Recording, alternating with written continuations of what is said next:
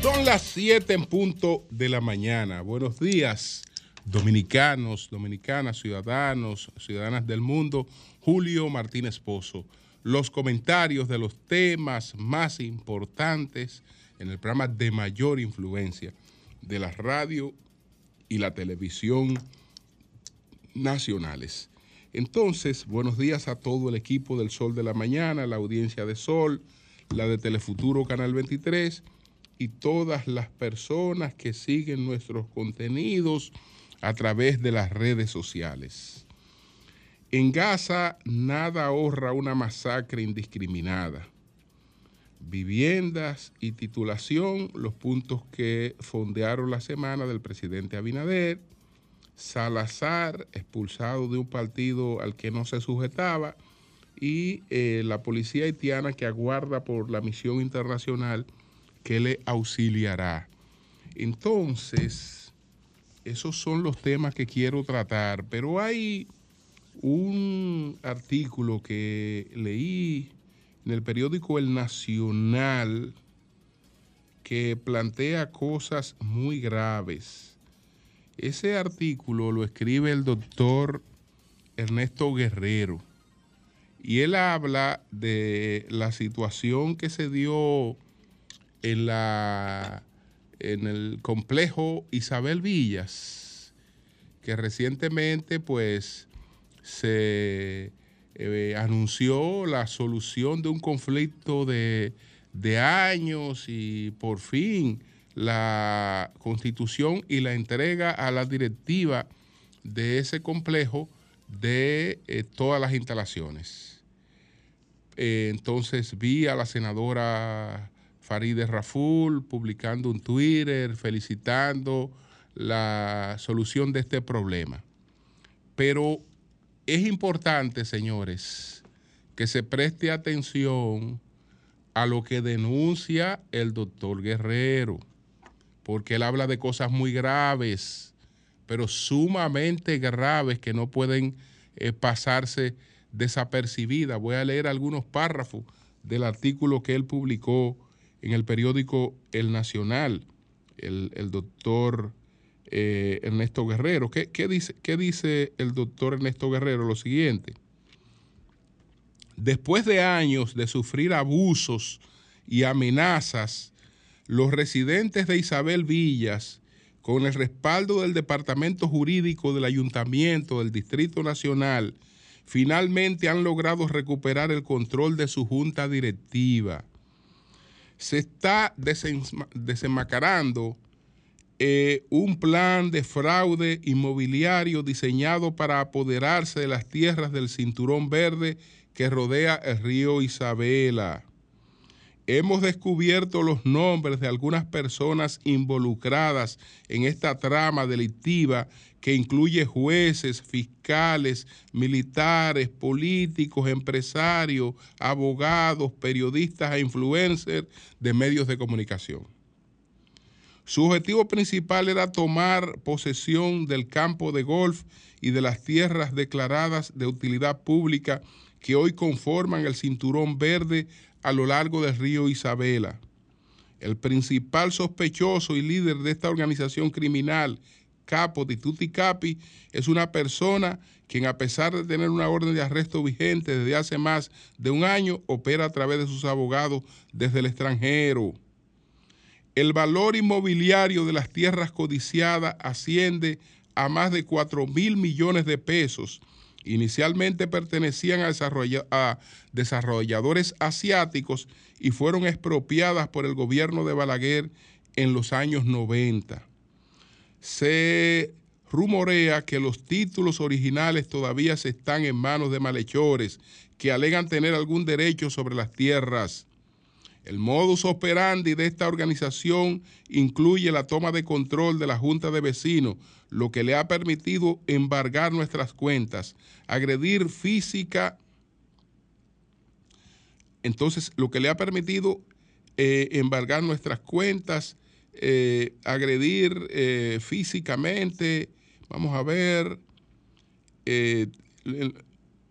¿dónde está? Que aquí saltamos. Bueno, el modus operandi de esta, de, esta organización incluye la toma de control de la Junta de Vecinos, lo que le ha permitido embargar nuestras cuentas, agredir física y verbalmente a los vecinos y presentar numerosas demandas judiciales contra cualquier persona que se oponga a sus planes, incluso directivos del Ayuntamiento del Distrito Nacional, regidores, fiscales y medios de prensa, entre otros.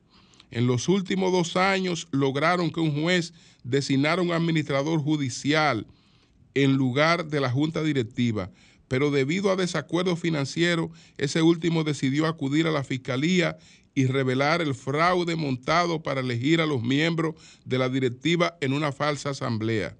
La, frustra- la frustración por múltiples agresiones a los vecinos solo se iguala a la indiferencia con la que las autoridades de justicia, prensa y ayuntamiento del Distrito Nacional han respondido a nuestras denuncias atribuyéndolas erróneamente a conflictos entre vecinos. Aunque ya hay algunos apresados, solicitamos que se profundice con una investigación exhaustiva que lleve los responsables a la cárcel. Bueno, señores, ahí hay cosas muy serias en esas denuncias, en esa denuncia que no pueden dejarse desapercibida, porque estamos hablando eh, de una mafia, según el doctor, eh, ahí están involucradas en esa trama de, eh, jueces, fiscales, militares, políticos, empresarios, abogados, periodistas e influencers. Y entonces quieren pues eh, apoderarse de una franja de terrenos y áreas verdes que eh, están por encima de los 4 mil millones de pesos, de acuerdo a lo que él denuncia. Entonces no quería dejar desapercibida esa, esa denuncia. Bueno, señores, la verdad es que es muy preocupante, muy preocupante el momento que estamos viviendo con esa masacre eh, que tiene lugar en estos momentos, en, principalmente en, Gaza, en la llamada franja de, Gaza. Y esto me remite, esto me remite a un episodio que se dio con la persecución de los cátaros o los albingenses, que fue previo a la cruzada. Eh, fue previo a la cruzada, fue una precruzada, la cruzada contra los cátaros y los albingenses. Ellos no eran ateos, no eran ateos, pero creían en un dualismo. Es decir, eh, los cátaros creían que Dios y el diablo eran una sola entidad y que el ser humano era una composición de, de ambas cosas. Creían en ese dualismo que el cristianismo de entonces lo rechazaba totalmente. Y lo que se decidió fue una persecución para, contra, contra los cátaros, la, la eliminación, la llevada a la hoguera de los cátaros o la eliminación por otros mecanismos de los cátaros. Entonces, hay un episodio que se recrea, puede ser una anécdota, pero no, no está lejos de lo que ocurrió.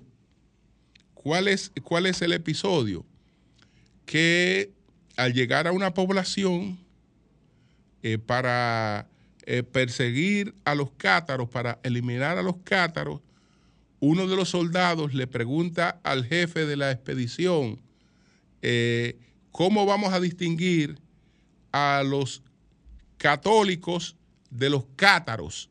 Es decir, ¿cómo vamos a distinguir ahora en esta matanza que vamos a producir, cómo vamos, cómo vamos a saber quién es un católico y quién es un cátaro? Y la respuesta del jefe de la expedición fue, vamos, mátenlos a todos, que Dios reconocerá a los suyos. Es decir, allá en el cielo Dios se dará cuenta cuáles son los buenos y cuáles son los malos. Mátenlos a todos.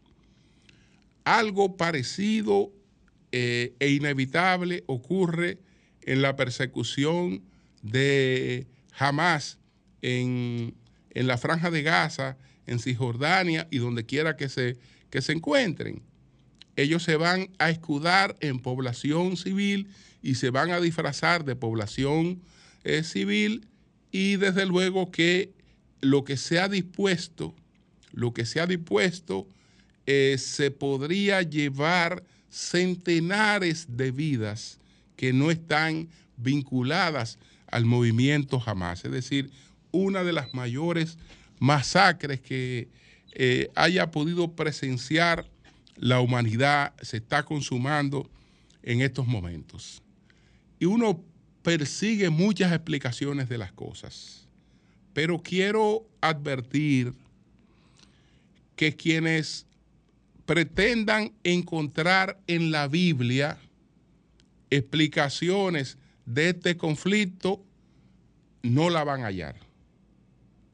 No la van a hallar. Y he visto que algunas explicaciones eh, se remontan a, a planteamientos bíblicos, pero esto no tiene que ver nada con la Biblia, pero absolutamente nada con la Biblia, porque el Israel que se proclamó en el 1948 cuando se decidió la creación del Estado de Israel y el Estado de Palestina, no tiene nada que ver con el Israel bíblico y el conflicto no está enraizado en temas bíblicos, sino en temas propiamente políticos. Políticos, es decir, lo primero es que se establece en Palestina, se establece en Palestina el Estado de Israel. Eso fue contra la voluntad de los palestinos, aunque eh, también eh, la resolución aprobó la creación de un Estado palestino. Pero para Palestina, en aquel momento, aunque después ha reclamado eh, la creación del Estado palestino, pero en aquel momento era una cosa inaceptable. Palestina no aceptó en principio la creación de los dos estados.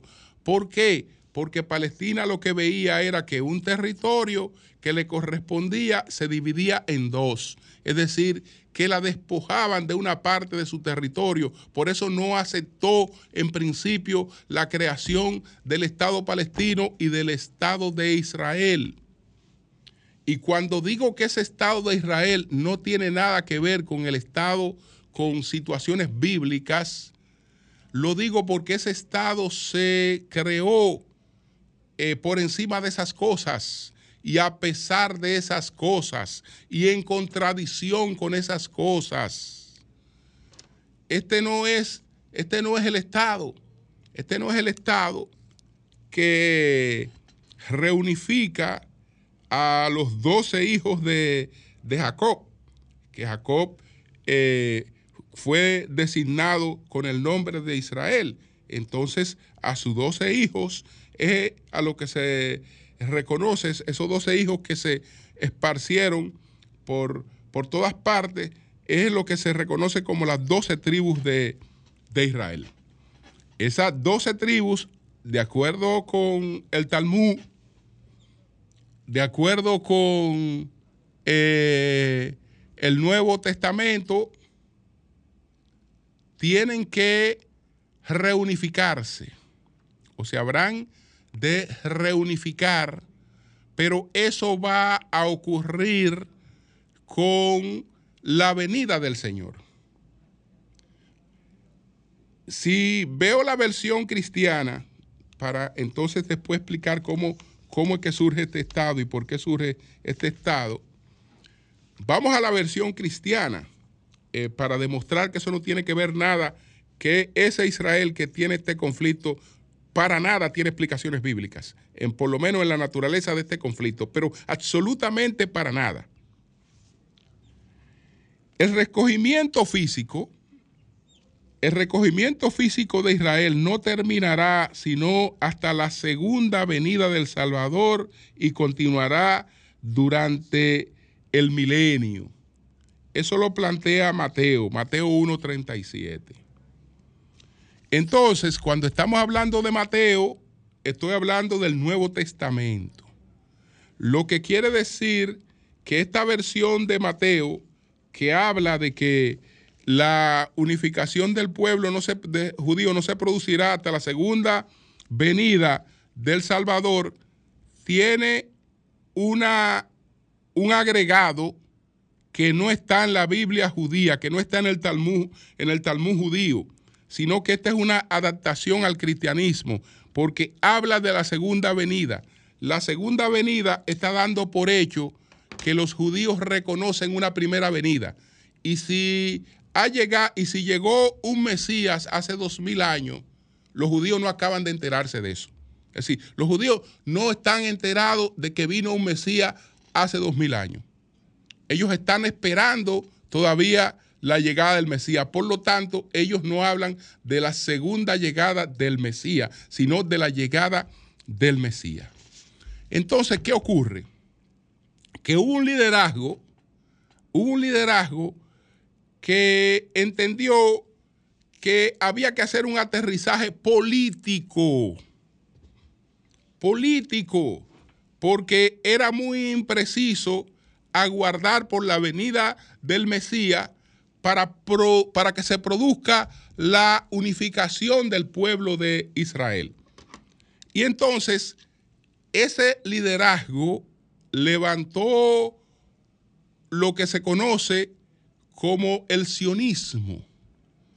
¿Por qué el Estado de Israel no es el Estado bíblico? Porque ese Estado de Israel que se creó en el 1948 es un Estado sionista. Y el sionismo deja a los Cohen, los Cohen son los sacerdotes judíos, en sus sinagogas. Y entonces eh, aplica los criterios modernos de la política y de la creación de un Estado. Ellos apostaron por la creación de un Estado moderno, de un Estado laico, y el forjador, el forjador de todo ese pensamiento que dio origen al Estado judío fue eh, Theodor Herzl. Theodor Herzl fue mucha cosa. Fue mucha cosa. Se, doctoró en leyes. Eh, era, eh, era, era una gente muy completa en su formación pero en definitiva su pasión, su dedicación fue el periodismo y la dramaturgia.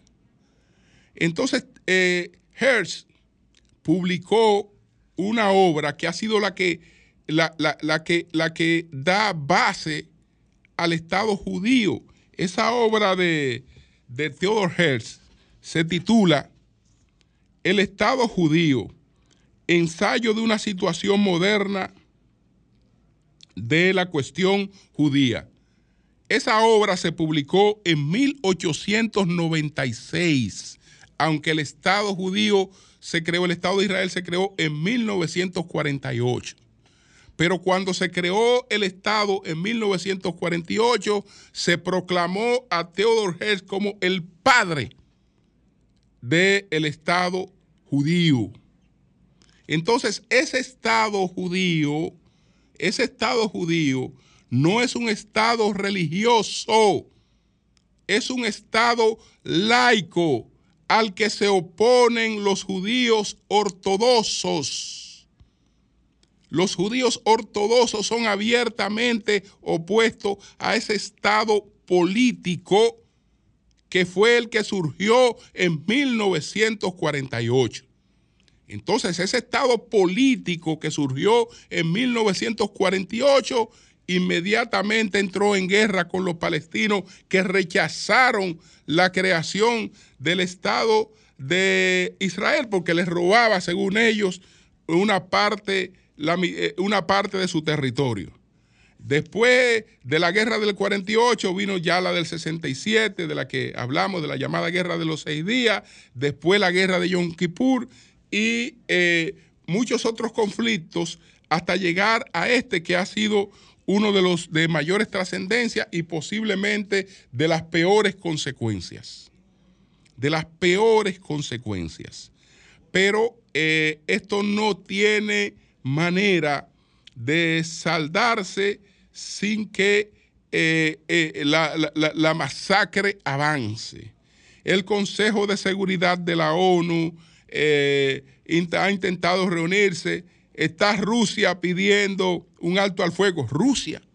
Pero los demás países no eh, escucharon este, este planteamiento y en verdad, en verdad yo creo que están identificados con Israel y eh, están identificados con que este es el momento para desmantelar a cualquier costo el terrorismo que representa Hamas, pero a cualquier costo.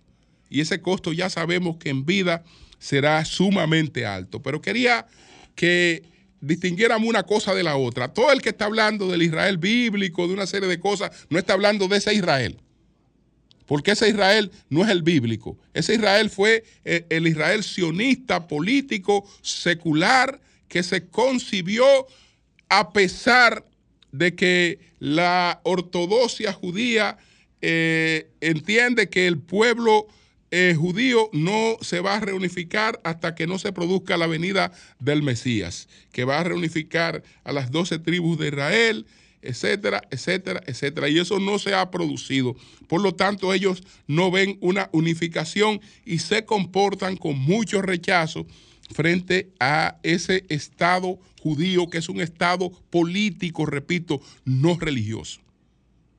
No religioso, aunque respete tradiciones, pero no es un Estado religioso. Eh, la figura que lo encabeza en estos momentos, eh, eh, Bibi Netanyahu no es un religioso, es un militar de carrera. Es un militar de carrera. Entonces, eh, quienes han dirigido ese Estado tradicionalmente, que Simón Pérez, que Yishar Rabin, eh, que la, primera mujer que fue primera ministra, eh, Gorda Meir, no, no, no, ninguno nada que ver con judaísmo, con, con religión, no. Ellos creen en la modernidad de un Estado, eh, son gente apegados al tema de la ciencia y de otras cosas. Nada que ver con, con- con el tema, con el tema religioso, pero absolutamente nada que ver. Nada que ver, es decir, no es un conflicto religioso. No, no, no, es un conflicto político por eh, dominio territorial y por eh, lo que representa en términos geopolíticos la presencia del Estado de Israel ahí en Medio, eh, en Medio Oriente. Entonces, explicado esto, explicado esto, vamos a ver eh, qué fue, qué pasó ayer. Eh, bueno, ayer eh, la acostumbrada semanal del presidente Abinader, ayer los temas fundamentales fueron dos. El presidente hizo un resumen de lo que se ha logrado con los planes de vivienda y habló de los planes de titulación. Esos planes de titulación eh, están concentrados en titulación de terrenos que eran del Estado, no estamos hablando de titulación privada. Y básicamente es titulación urbana. De lo que estamos hablando son terrenos donde operaron antiguos ingenios del Consejo Estatal del Azúcar. Y esos ingenios se poblaron con los propios trabajadores, ahí surgieron comunidades, etcétera. Y hoy, eh, desde hace tiempo, esas personas están siendo tituladas. Y eh, pues, en resumen, eh, se se- ha avanzado en esa, en esa parte. Él, por ejemplo, dijo que el, eh, con relación a, lo- a las viviendas, el Dominicana se reconstruye. Estamos hablando que, que ha abarcado un monto de cua- de 42.943 eh, eh, millones en el mismo programa y más de 15.000 a través del gabinete social. A través del proyecto Mi Vivienda se han entregado unos 5.665 hogares hasta la fecha y se proyectan unas 7.500 al, al, finalizar el 2023. Esta es una de las cosas más importantes, eh, porque es verdad que se han construido eh, más apartamentos que en otros tiempos. Eso se debe a una dinámica en la que hay que reconocer eficiencia, pero también hay un cambio en la tecnología. Hay un cambio en la tecnología, porque estamos hablando de que ya no estamos en las construcciones de bloques, sino estamos hablando en los proyectos encofrados que en seis meses permiten levantar un edificio. Entonces, esto eh, aplicado eh, eh, en el sector privado, porque esto se está usando bastante en el sector privado, eh, llevado al sector público con una serie de facilidades, eh, está dando oportunidades a gente que de otra manera no tendrían esa oportunidad. Y estamos hablando de más de 5 mil viviendas entregadas. Ellos aspiran a que eh, esto supere los 7 mil con personas que están eh, pues eh, pagando prácticamente lo que pagaban por concepto de, de inicial. Y los títulos entregados también han sido ya miles de títulos entregados en, en, en, estos ingenios. En estos ingenios donde hay poblaciones, las personas que han vivido tradicionalmente, no se trata de invasores, no se trata de gente que, que ha hecho ocupaciones recientes, sino que ha tenido una larga tradición, que ha levantado su familia. Ahí es la persona que están siendo eh, tituladas y eh, esto sabemos, el propio presidente citaba a Hernando de Soto, lo que significa para el, el, desarrollo económico. Desde luego que surgen todas las preguntas, surgen todas las preguntas, eh, la cuestión con la frontera haitiana, las preocupaciones sobre, sobre el dengue, eh, que el presidente explicó que la semana anterior se había llegado a la meseta, es decir, a la máxima expresión del problema, pero que eh, ya las estadísticas están anotando a una reducción de la incidencia de, del dengue. Este fue un tema eh, sobre el que se insistió, porque a pesar de que él respondió, eh, se le reiteraron preguntas con relación al tema este de la, de la, de la incidencia del dengue y con relación al tema de la frontera. Bueno, presidente, los haitianos mantienen su frontera cerrada, ¿qué vamos a hacer nosotros? Lo que hemos hecho hasta ahora. Nosotros estaremos abiertos a que el que quiera venir aquí entre, pero va a entrar con identificación biométrica. Él entiende que lo que tiene incómodos realmente a muchos haitianos es que ya aquí no se puede entrar sin identificación biométrica. Y que eso se va a mantener. Y que allá ellos. Entonces, eh, ese fue parte del intercambio de ayer en, en la semanal con el presidente eh, Abinader. Entonces, señores, miren, vamos a pasar a otro, a otro de los temas que tenemos aquí. Bueno, no puedo dejar no puedo dejarlo de lo de Humberto Salazar.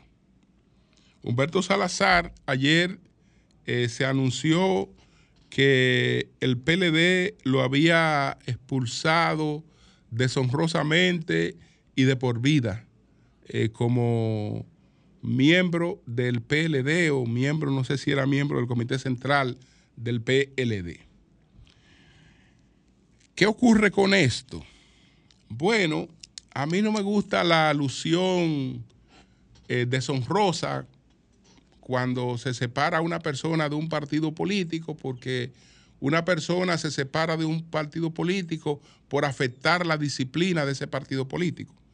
Entonces yo creo que es suficiente con plantear que una persona ha incumplido con la disciplina de esa organización y que por eso esa organización ha tomado la medida correspondiente.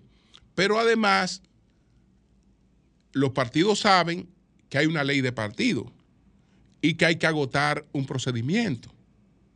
Que porque el que se la quiera poner difícil a un partido que lo expulsa sin ese procedimiento, pues puede perfectamente ponérsela difícil a, a ese partido que lo expulsa sin ese, sin ese procedimiento. Es decir, no se puede expulsar a una gente de un partido político sin un procedimiento.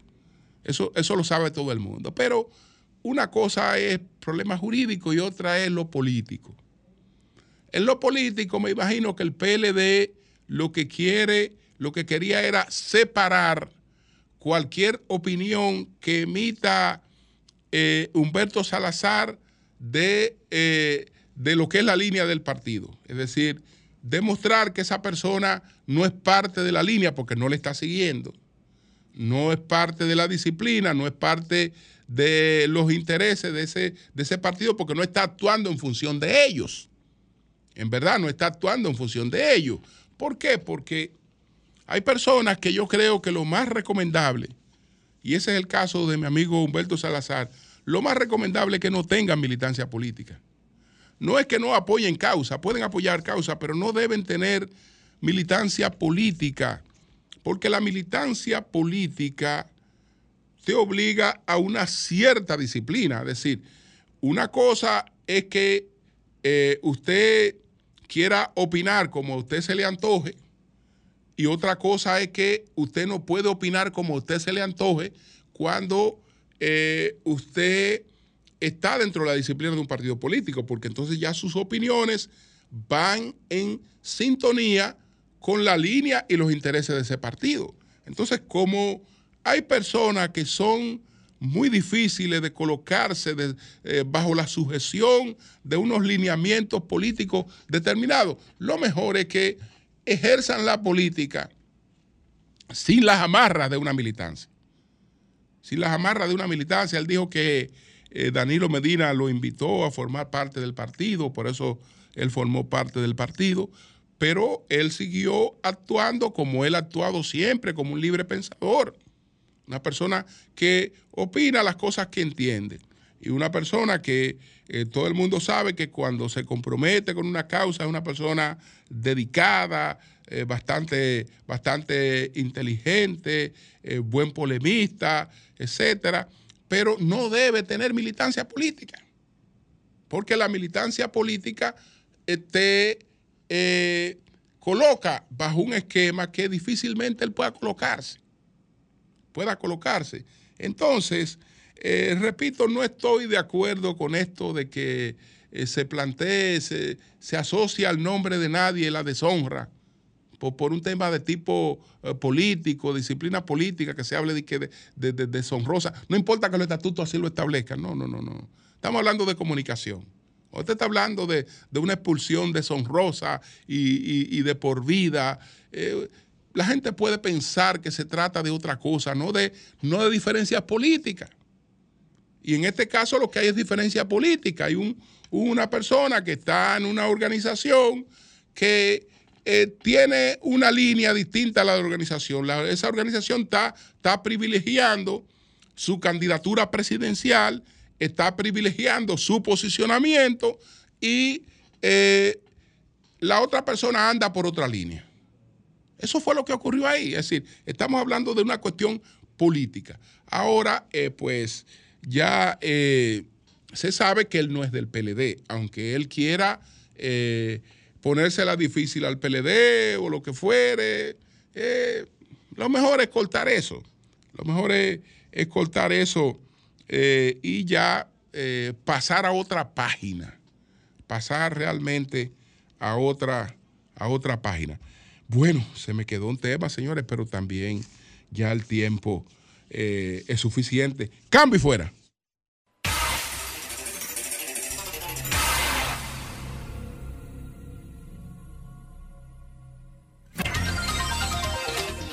Bueno, tenemos a Jairo en la línea telefónica. Adelante, Jairo. Muy buenos días, mi padre, don Julio Martínez Pozo. Bendiciones al país. Que no te has reconocido que tú tenías razón con lo de Hidalgo.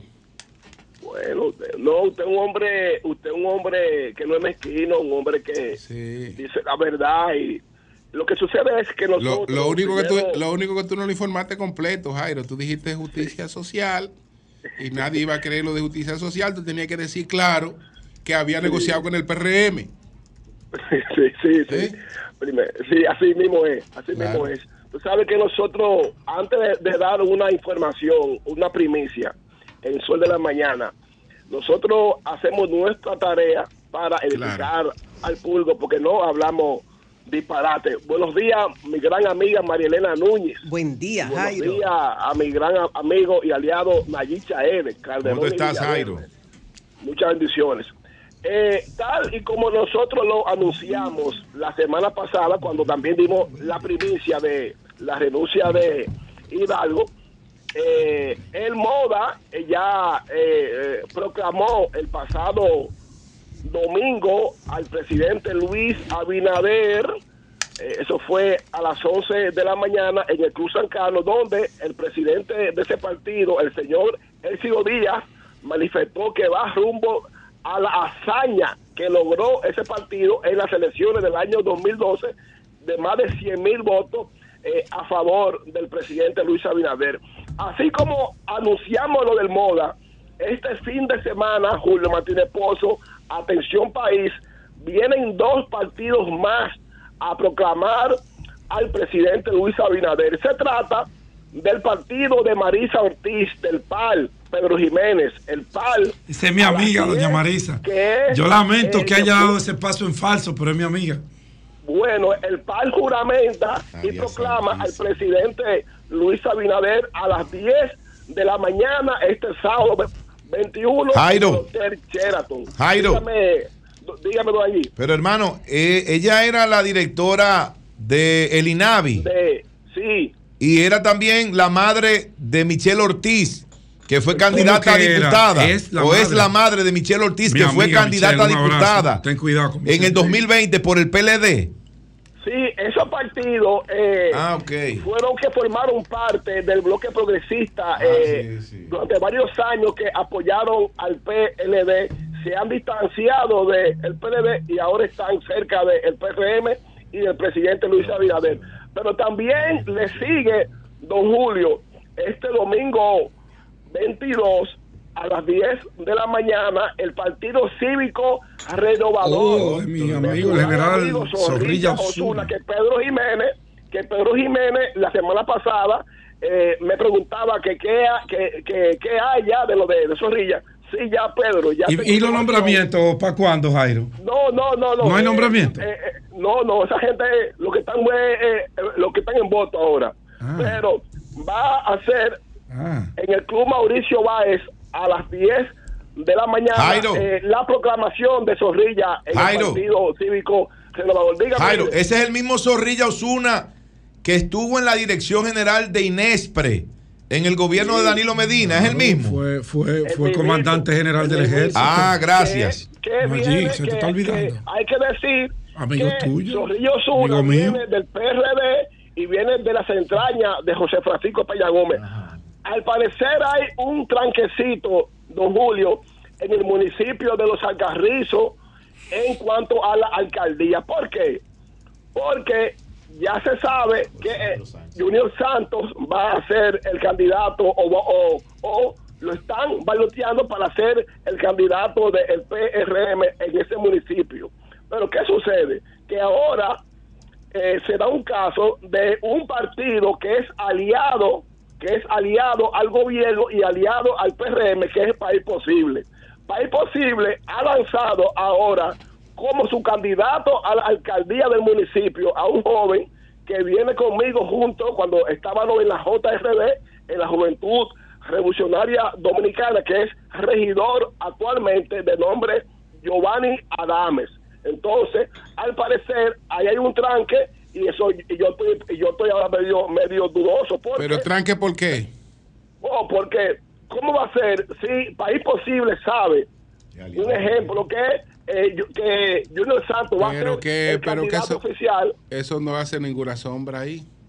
Bueno, bueno, vamos, eh, eh, yo quiero que tú le des una llamadita que yo sé que Víctor Gómez Casanova, Víctor Gómez Casanova, que siempre, es más, Víctor Gómez Casanova no sale de los, de los, de los acarrizos, para que te aclare este punto, porque yo creo que no es posible que el país posible lance candidato ya, ya casi con un candidato que es oficial prácticamente del PRM.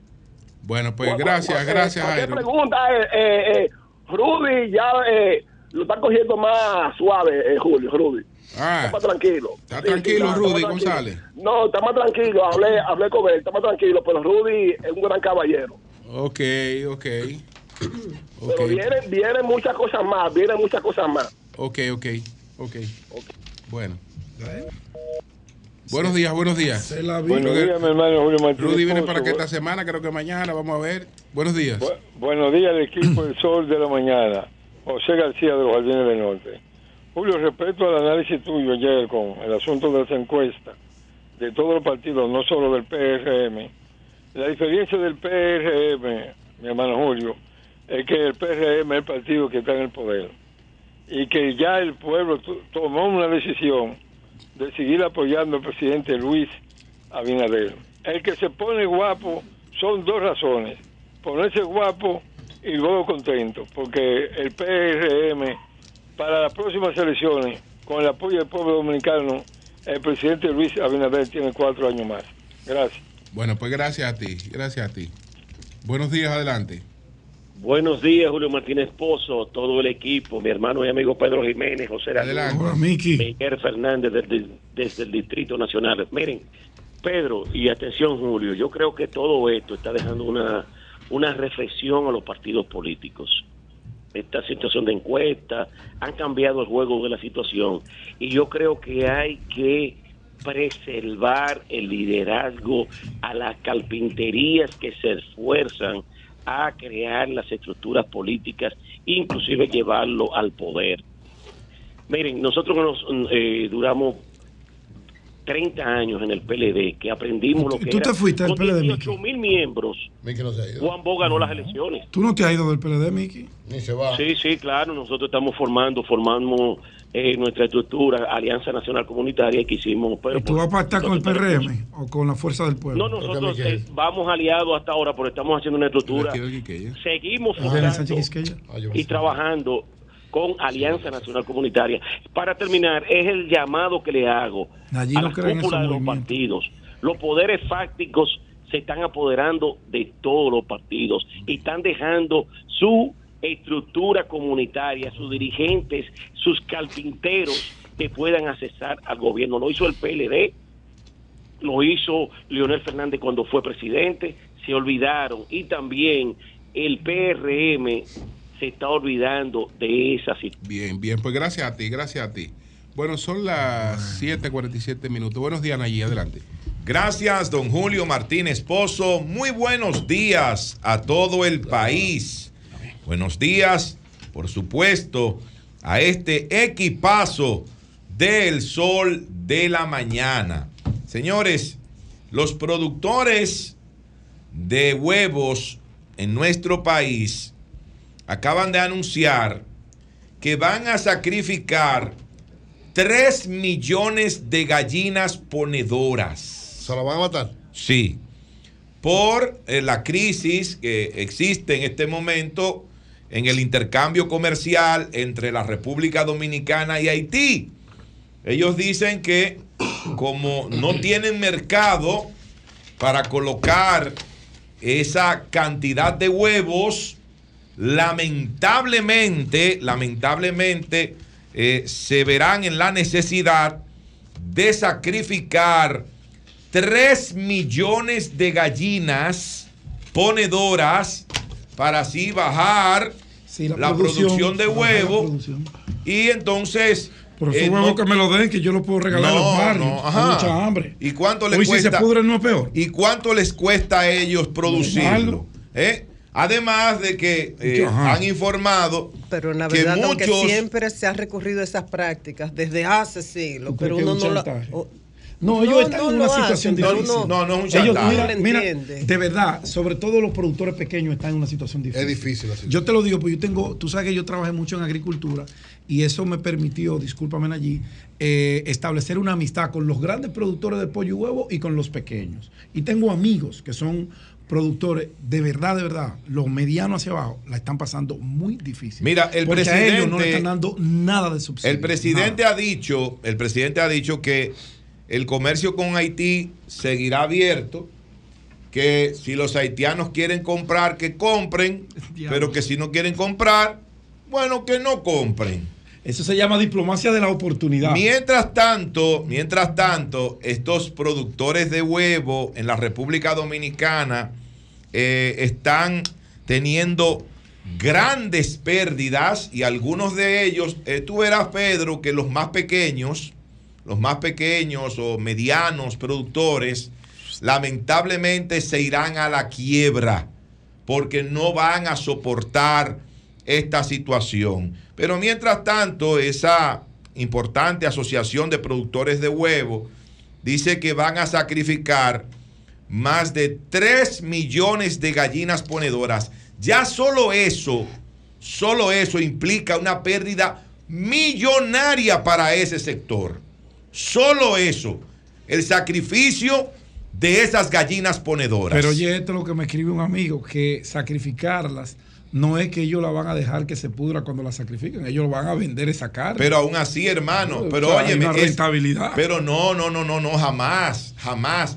Porque tú sabes. Claro, ya no fueron compradas para venderse por Exactamente, carne, sino porque- para producir Porque tú puedes comprar un- Claro. un, un pollo que Claro. sea más barato, pero esas gallinas tienen una genética diferente, Sí, sí, sí, especial, claro. y por eso tienen un costo mayor. Es decir, que como quiera, aunque la vendan en un puesto de venta de carne de, de- de pollo, como quiera es No una pierde, pérdida considerable para es cierto este lo que sector. dicen allí, pero la aclaración de Pedro, que la hizo un oyente, ¿no? Sí, es muy sí, buena porque al, con la palabra sacrificar, todos pensábamos que era A la quiebra eliminarlas. total. No, y no. de- que de ahí no se iba a sacar nada. No, pero que no se va a sacar nada, señores. Es que Bueno. ellos sacan más No, no, con la producción de esas gallinas ponedoras. Si tiene mercado, ¿a quién Eh, venderle? claro que Pero sí. No hay. Entonces, como no hay, ahora van a tener que eliminarlas para venderlas eh, a como la libra de, de pollo 81 pesos, igual que la carne menos. La gallina vieja es menos que se vende. Es más barata todavía la carne de gallina que la carne, sí, porque tiene que la carne de mercado, pollo que se usa normal. para sopa y sancocho. O sea que es pérdida. Cuando hay resaca, que la Eso es mucho, pérdida eso. por donde quiera que usted lo vea. Estamos hablando de pérdidas millonarias para ese importante sector. Está complicada la vaina. ¿no? Miren, señores, el Consejo Nacional de la Niñez y la Adolescencia, lo que se conoce como el CONANI. Pero antes de entrar en algunas situaciones que han ocurrido en nuestro país con el CONANI, en los últimos años, yo no me voy a referir solamente al último acontecimiento de hace apenas unos días. No, no, no, no, no, no. Lo del CONANI tiene ya su tiempecito. Pero el CONANI, que fue fundado mediante el decreto 426 de 1978, y que su fundadora, la que motivó, ¿verdad? La que impulsó a que esta institución se creara en la República Dominicana Eso para fue- la protección de los niños fue la entonces primera dama de la República, doña René Clan de Guzmán, la esposa del presidente Antonio Guzmán Fernández, en el año, repito, de 1978. Doña, doña René tenía esa gran sensibilidad eh, por los niños y también en sentido general por las personas más eh, desposeídas, esas personas más vulnerables de la sociedad, los más pobres. Y ella eh, siempre, durante la gestión de su esposo, don Antonio Guzmán eh, Fernández, que lamentablemente esa, esa gestión terminó en- con un hecho trágico, eh, con el suicidio del presidente Guzmán, pero durante esos casi cuatro años de gobierno de don Antonio Guzmán Fernández, esta dama, doña René Clan eh, de Guzmán, hizo una encomiable labor de ayuda a los más necesitados, a los más pobres de la República Dominicana. Y esa, esa, esa impronta que ella tiene, que ella dejó, esa impronta que ella dejó es precisamente el CONANI, el Consejo Nacional de Protección a la Niñez y a la Adolescencia.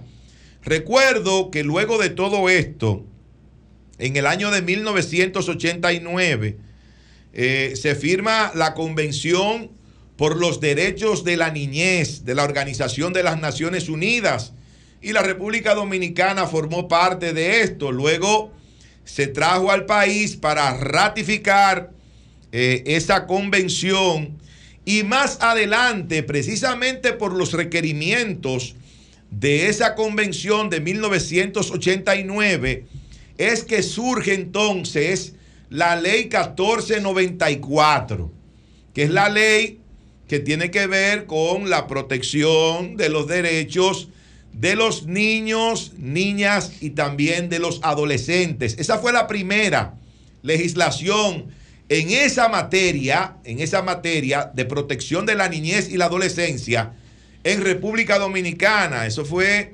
en el gobierno del doctor Joaquín Balaguer, creo que fue eh, ya, bueno, en el último, no, casi el último, porque el último solamente duró dos años, del 94 al 96. Pero ya en el 94 teníamos esa ley en nuestro país que más adelante, más adelante, fue eh, modificada, fue prácticamente creada una nueva ley, que es la ley 133, eh, no, 138-03, que es la ley que tenemos ahora, es el Código eh, de Niños, Niñas y Adolescentes de la República. 136. 136-03, que es el Código de Niños, Niñas y Adolescentes de la República Dominicana, que es la legislación vigente en materia de protección a la niñez y a la adolescencia en nuestro país. Pero, ¿qué ha pasado? ¿Qué ha pasado con el CONANI durante mucho tiempo, pero sobre todo en los últimos años? Ha habido un gran descuido con el CONANI. Ha habido una falta de apoyo de los gobiernos de turno para eh, prestarle la atención que se merecen los niños, las niñas y los adolescentes en la República Dominicana. Esos niños que no tienen padres o que sus padres están envueltos lamentablemente en vicios que no les permite, eh, ¿verdad?, educar a estos niños y que las autoridades no pueden dejar en manos de estas personas la crianza, la educación de esos niños. Porque hemos visto una serie de situaciones muy lamentables a través de todos estos años. Y por eso el CONANI, el CONANI, desde el, desde el principio, creó una especie de centros, de estancias, para tener allí a estos niños y darle protección, darles atención, alimentación, educación, orientación. Pero lamentablemente esa función, esa función, no se ha estado cumpliendo. Lamentablemente. Ahora se habla de ese jovencito, ese adolescente de 17 años que murió en unas circunstancias todavía no esclarecidas. Él apareció, ¿verdad?, en uno de estos centros eh, sin signos vitales y con una sábana blanca atada al cuello, donde en ese lugar solamente se encontraban, de acuerdo a lo que dice el CONANI, solamente se encontraban compañeritos de él, otros jóvenes que también están en este centro del CONANI en Santiago. Pero yo quiero recordar y me quiero ir al año pasado. Me quiero ir a septiembre del año 2022. No sé si ustedes recuerdan, compañeros y a los oyentes que nos escuchan, un centro del CONANI que estaba ubicado en el expreso Quinto Centenario. ¿Ustedes lo recuerdan, ese centro? Sí. Bueno, en ese centro, recuerdo que hace un año aproximadamente, se cayó entre comillas, y digo así, se cayó entre comillas, una adolescente de la azotea de este centro del CONANI. Y sufrió graves lesiones esta, esta jovencita que creo que estaba también más o menos por ese rango de edad. Estaba cerca. 12 años tenía. eh, 12 años. eh, Tenía unos 12 años. Cayó desde este centro, ahí en el quinto centenario. Pero eso no es lo peor de lo que ocurría ahí. Y nosotros recibimos denuncias y las hicimos públicas, estas denuncias, para llamar la atención de las autoridades. En ese centro, primero, las niñas de 16 y 17 años estaban en el mismo lugar que las de 7, las de 5, las de 8 años. Y usted no puede mezclar a, ese, a esos dos grupos porque usted sabe que desde un año hasta los 12 se considera un niño o una niña y de 13 hasta 17 se considera un adolescente. Usted no puede tener en el mismo lugar, en el mismo espacio, a un adolescente con un niño o a una adolescente con una niña. ¿Qué pasaba en ese centro del quinto centenario de acuerdo a las denuncias que recibimos en aquel momento? En aquel momento.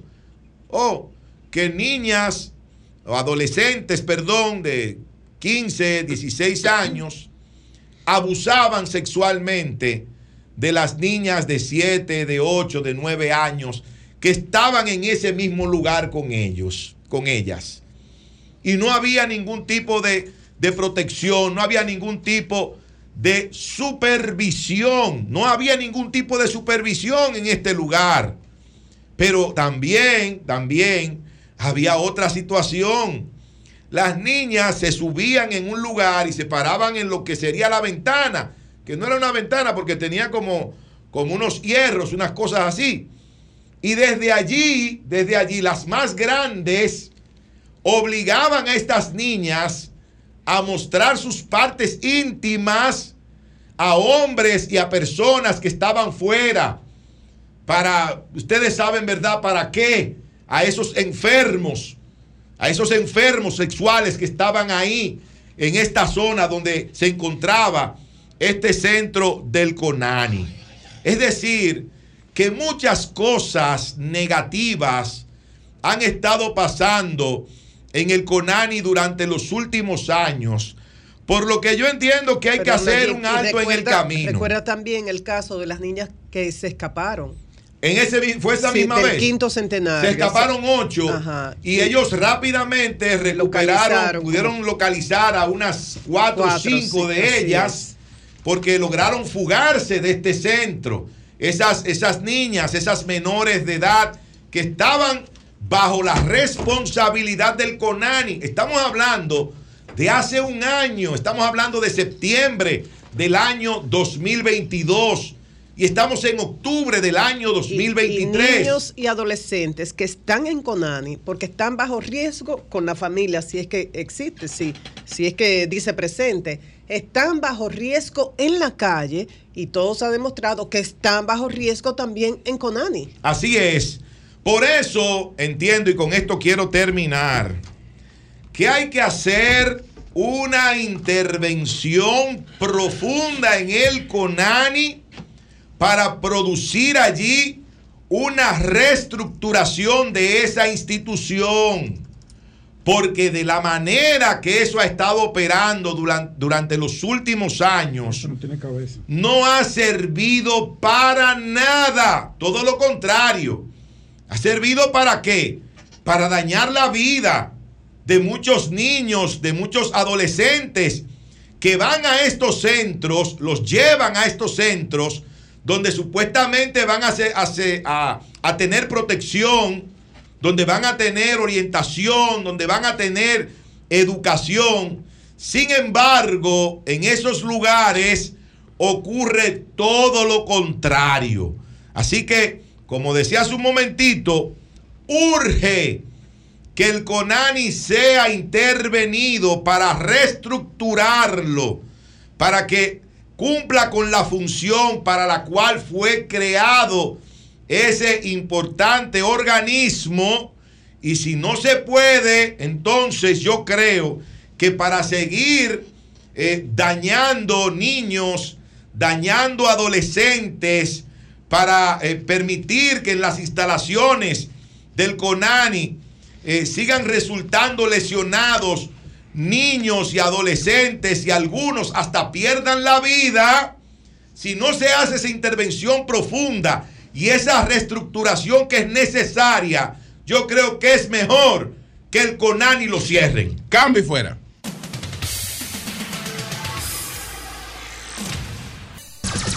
Sol 106.5.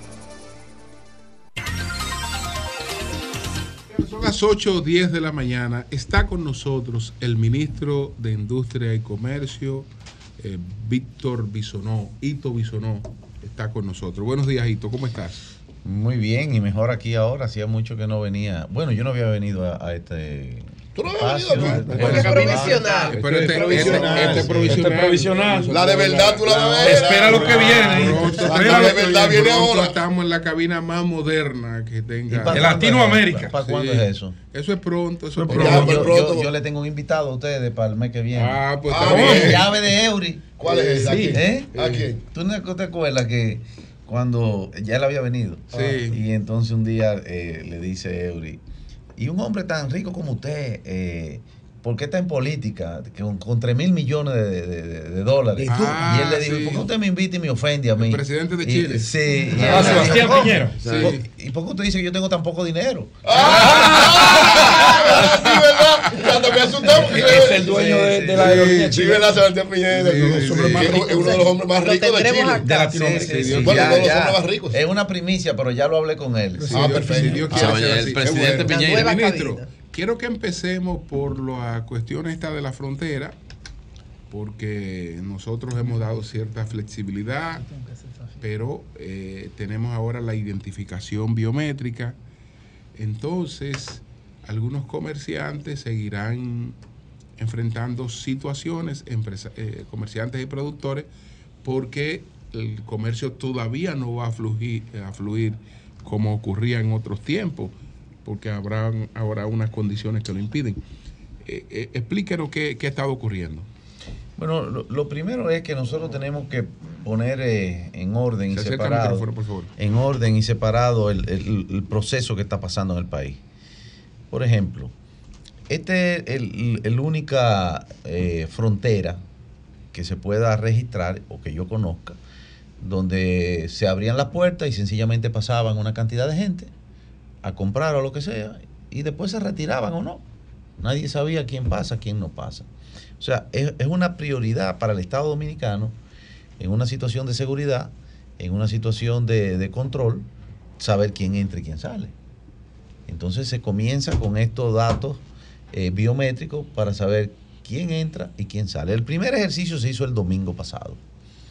Y de una manera eh, positiva pudimos ver que los mismos ciudadanos haitianos se ponían en fila, una fila O sea, se ordenada. le hizo el escaneo biométrico. Sí, correcto, a 2.500 personas. Hablando en números redondos, 2.500 2.500 personas. Entraron ordenadamente eh, eh, y se registraron sin ningún problema. Tomó como un minuto por persona. Eh, y sin ninguna queja. Y además, eh, en una forma muy diferente a lo que se hacía antes, porque antes... Era abrir la puerta y la gente. Todo el mundo entraba. entraba Una manada, y un, una manada. y un- Venga, y- y- pueblo. y un molote Sí. de, de ellos mismos. O sea, no. no Sin no control ni de allá lo- ni de aquí. Exactamente.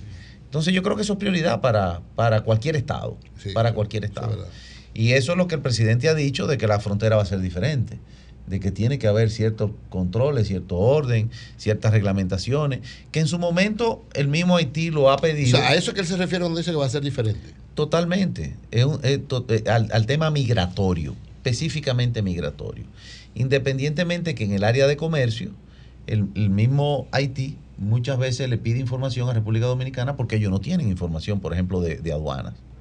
Son diferentes cruces, algunos más formales, otros más informales, que lo controlan personas de aquel lado eh, particulares y no una directriz única del Estado. Por ejemplo, hace dos meses el, el mismo gobierno actual pidió que cerraran la frontera de, de Jimaní, porque de aquel lado en ese momento la controlaban las bandas, o estaba eh, eh, el, el área bajo control de bandas. Entonces, son situaciones que independientemente del tema de la diferencia por el canal, se están aprovechando para reorganizar, para nosotros poder eh, eh, tener un modelo de frontera diferente. Y mientras tanto, ¿qué se ha hecho qué se, y qué se puede hacer para proteger a esos productores afectados por el cierre de la frontera, aunque ya se ha flexibilizado con los llamados comedores económicos? Y si a la par se ha estado trabajando para buscar mercados alternativos a esos productos que en estos momentos no se pueden vender a Haití. Sí. Eh, hemos tenido varias reuniones y el presidente ha sido claro desde el principio, hace ya casi un mes. Proteger primero a los que menos pueden buscar alternativa inmediata. Entiéndase. Los pequeños comerciantes, muchos de los que están alrededor de los mercados, por ejemplo, eh, la cafetería. Nosotros fuimos, hicimos un levantamiento, yo en persona, con las asociaciones de comerciantes y nos dimos cuenta que habían ciertas cafeterías que le venden comida, el desayuno, la cena, el almuerzo, a todo el que interactúa. Día de, de- comercio o no, o cocinas, o, o- o pequeños tarantines. Esa gente se identificaron, se hizo un levantamiento y a través de Supérate con Gloria Reyes se le está dando un bono de, de 20 a 25 mil pesos por dos meses y ya comenzó a operar. Ya lo entregamos lo primero. Se amplió la tarjeta de Supérate para, la, para las provincias, para las diferentes provincias. Se ha hecho un levantamiento en cada provincia con las asociaciones de comerciantes, porque la, la dinámica de Contraloría, de presupuesto, de entrega, eh, necesita obligatoriamente de que haya cómo poder entregar un dinero. Nosotros no, no podemos ir con, algo en efectivo, o sea, no hay manera. Entonces lo hemos identificado y le puedo decir que en Dajabón ha funcionado muy bien y no solamente eso, se han, eh, buscando los productos perecederos primero para poder resarcirlo. Y, y a la hora de ir, cuando abrimos el mercado para que o retornaran al mercado nacional alguno de los productos o que lo devolvieran porque estaban en consignación, pues ha sido más fácil eh, apoyarlo. Independientemente de que se han ido identificando en el proceso, por ejemplo, lo que hacen hielo. Resulta que hay una gran industria de hielo en toda la frontera porque en Haití no hay hielo. Hay pueblos que tienen tres años sin luz, que para recargar teléfono lo que tienen son pequeñas fotoceldas. Entonces a esa gente lo hemos ayudado con la factura de, de una parte de la factura de la luz. Así incluso gente que vende, por ejemplo, helado. De repente nosotros íbamos, llegamos allá y no, nos íbamos, no teníamos idea de encontrarnos con eso, pero son grandes mercados hacia el, hacia el otro lado. Tenemos apoyo del plan social de la presidencia para dar raciones alimenticias, porque eh, también hay una dinámica de un pueblo que de alguna manera participaba de esto. Se está ampliando a los choferes de los camiones, que también se han ido identificando y listado con esos líderes. Los comedores económicos están funcionando. El Banco Agrícola habilitó una cartera de 50 millones de pesos para eh, los, lo- lo- los agricultores de la zona. Inespre ha estado comprando los productos, especialmente huevos y pollo. Eh, Promipyme también habilitó una cartera de 50 millones de pesos para los que se quisieran, eh, bueno, eh, entrar en, en ese proceso de pequeños préstamos de baja tasa. Hablamos con el, con Samuel Pereira del Banco de Reserva, porque había un grupo que, que tenía o tiene eh, algún tipo de financiamiento. Fue una comisión de aquí, se entrevistó con ellos a ver cómo podían pues reprogramar esos préstamos, buscar la manera. Y, y así hemos ido a Pedernales, a Elías Jimaní, a Elías Piña, y hemos ido asumiendo las cosas que, que nos han presentado con las gobernadoras y con las autoridades de la zona y las que han ido apareciendo también poco a poco, porque hay algunas que en principio o no estaban, o no habían llegado, o no habían sido convocadas, pero esa es la dinámica que hemos estado trabajando. Nayí, Pedro. Licenciado Ito Bisonó, ministro de Industria, Comercio y MIPIMES de la República Dominicana, nos gustaría saber cuánto tiempo podría el gobierno soportar esa situación de estar pagando eh, subsidios, dando ayudas a esos comerciantes y a los productores que colocan eh, sus productos en Haití, porque ya llevamos poco más de un mes con esta situación. Y la otra pregunta, la otra pregunta es, ¿qué podría pasar si ese conflicto que existe en este momento entre Israel eh, y Palestina se extiende hacia otros países, de esos que son grandes productores de petróleo, si en este momento el petróleo está, el West Texas Intermedia, a 85 dólares con 55 centavos, ¿a cuánto podría llegar el precio de la gasolina en la República Dominicana? Bueno, eh, son dos temas diferentes. Lo primero es que nosotros estamos obligados como país a ver qué, cuál es la dinámica que va a haber en la frontera. Porque aquí estamos hablando de un orden que quizás eh, el análisis de repente uno no lo ve. Por ejemplo, las parturientas haitianas han bajado casi a cero en la región de la frontera y, en donde habían eh, una presencia que le cuesta al Estado Dominicano, se estima que un 33% del presupuesto de salud. Y donde hay una, eh, una carga, una solución dominicana a un problema que es haitiano. Tema fitosanitario, tema de seguridad. Han salido voluntariamente más de 100 mil ciudadanos haitianos registrados. Eh, o- sea, hay cosas, por ejemplo, eh, hace un tiempo las bandas llegaron incluso hasta Codevi, asaltaron Codevi. Codevi estuvo cerrada por... ¿Cómo, cómo? Eso no se sabía. Sí, sí, sí. Sí, claro. Hubo una reyerta. Las mismas bandas de ahora. de- Hubieron de- dos muertos adentro de, de Chorizo, Codevi claro en su sí. momento. Hubo una Sí. reyerta fea. Y, y ¿Cuándo entonces- fue eso? Eso Hace como como... 60 días. Pero ese no, no, un poco más. Eso es territorio Eh, haitiano. Tres No, o cuatro meses. Sí. Sí, pero el territorio sí, haitiano. Aquí, aquí estamos presentamos en Claro, Mañana. Bueno, que se Eh, eh, el, tema, el tema es que... que ¿Cómo la- soportar a esos productores y a los comerciantes? Bueno, ¿Cómo? eh, económicamente, ¿por cuánto tiempo más? Eso, eso nosotros no podemos decir porque no hay eh, cómo saber cuándo va a abrir el mercado haitiano o cómo vamos a tener que reinsertar algunos de ellos en otra dinámica o hacia dónde nosotros vamos a buscar colocar productos en otro mercado. Por ejemplo, una misión salió eh, con la YAT y la ADA a, a- a Guyana, conjuntamente con los representantes de República Dominicana, porque el presidente Ali cuando vino, él dijo que necesitaban huevos allá. Eh, y no solamente para consumo, sino también para reproducción y materiales de construcción. Y, así estamos tratando de, empujar ahora con más fuerza, se están haciendo mesas de negociaciones. Bueno, en fin, buscando alternativas porque esta es una situación que no es negociable. La, la- la seguridad nacional, eh, el proteger los intereses nacionales no es negociable eh, por una situación de comercio. El Entonces, lo conflicto otro- y el petróleo. Ahí iba. Eh, y, y yo creo que tú, por, por alguna naturaleza, debes de darle seguimiento al... Eh, al, eh, bueno, eh, ¿Cómo sí, así? sí, ¿Cómo no, así? pero ¿Cómo por así? eso... Por eh, No, eh, allí, eh, No, eh, árabe. dominicano, No. más, que cualquiera de ustedes. No, no. No, no, no. Igual. Bueno, pero bueno, eh, eh, tú eh, eh, dices algo muy interesante. Yo en esto no quiero, eh, eh, voy a comentar algo eh, de la información que uno lee, porque ahorita dicen, Sí. eh, el ministro de Industria dijo que va y que va y, que si no, y te, y te sacan un corte y ahí te ponen sin, sin el análisis completo. No, no, no, no, no. He visto que los Estados Unidos han mandado, por ejemplo, portaaviones a la zona. Y yo digo, caramba, van a, ¿Apoyar a Israel a- eh, contra Hamas o, o- o qué? Porque como quede proporcional. Y demasiado Y rápido. demasiado rápido. Entonces lo que sí pienso es que el 33% del petróleo que circula en el mundo cruza por el estrecho de Hormuz.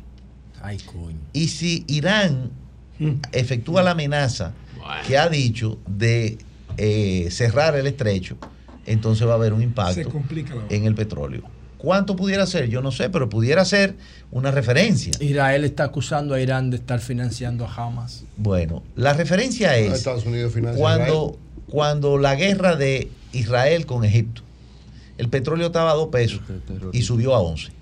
Eso fue por el cierre del canal de Por el- Suez. exactamente. En esa época, Por duró esa siete época. años cerrado. Entonces, si eso hoy tú lo extrapolas a, a la situación de hoy, estaríamos hablando de... de- de Y tú- ya no hay una carga, perdón, eh, pero ya no hay, en ese mismo contexto, ya no hay una carga de subsidio a- al, al combustible por el tema de, de Rusia, Ucrania y del COVID. Ya eso no existe. Los precios se están reflejando en el mercado o sigue subsidiado. No, no, sigue subsidiado. o sea que sería otra capa de subsidio Sí, si se presenta. pero- pero y, no. y lo aguanta el país. Bueno, El, el país no, tendríamos que hablar, por ejemplo, la economía de los Estados Unidos, que rige el mundo porque son los principales consumidores, eh, todavía está pendiente de, de- de- de algunos ajustes por la FED, eh, de, de subida de tasa y de regulación de inflación.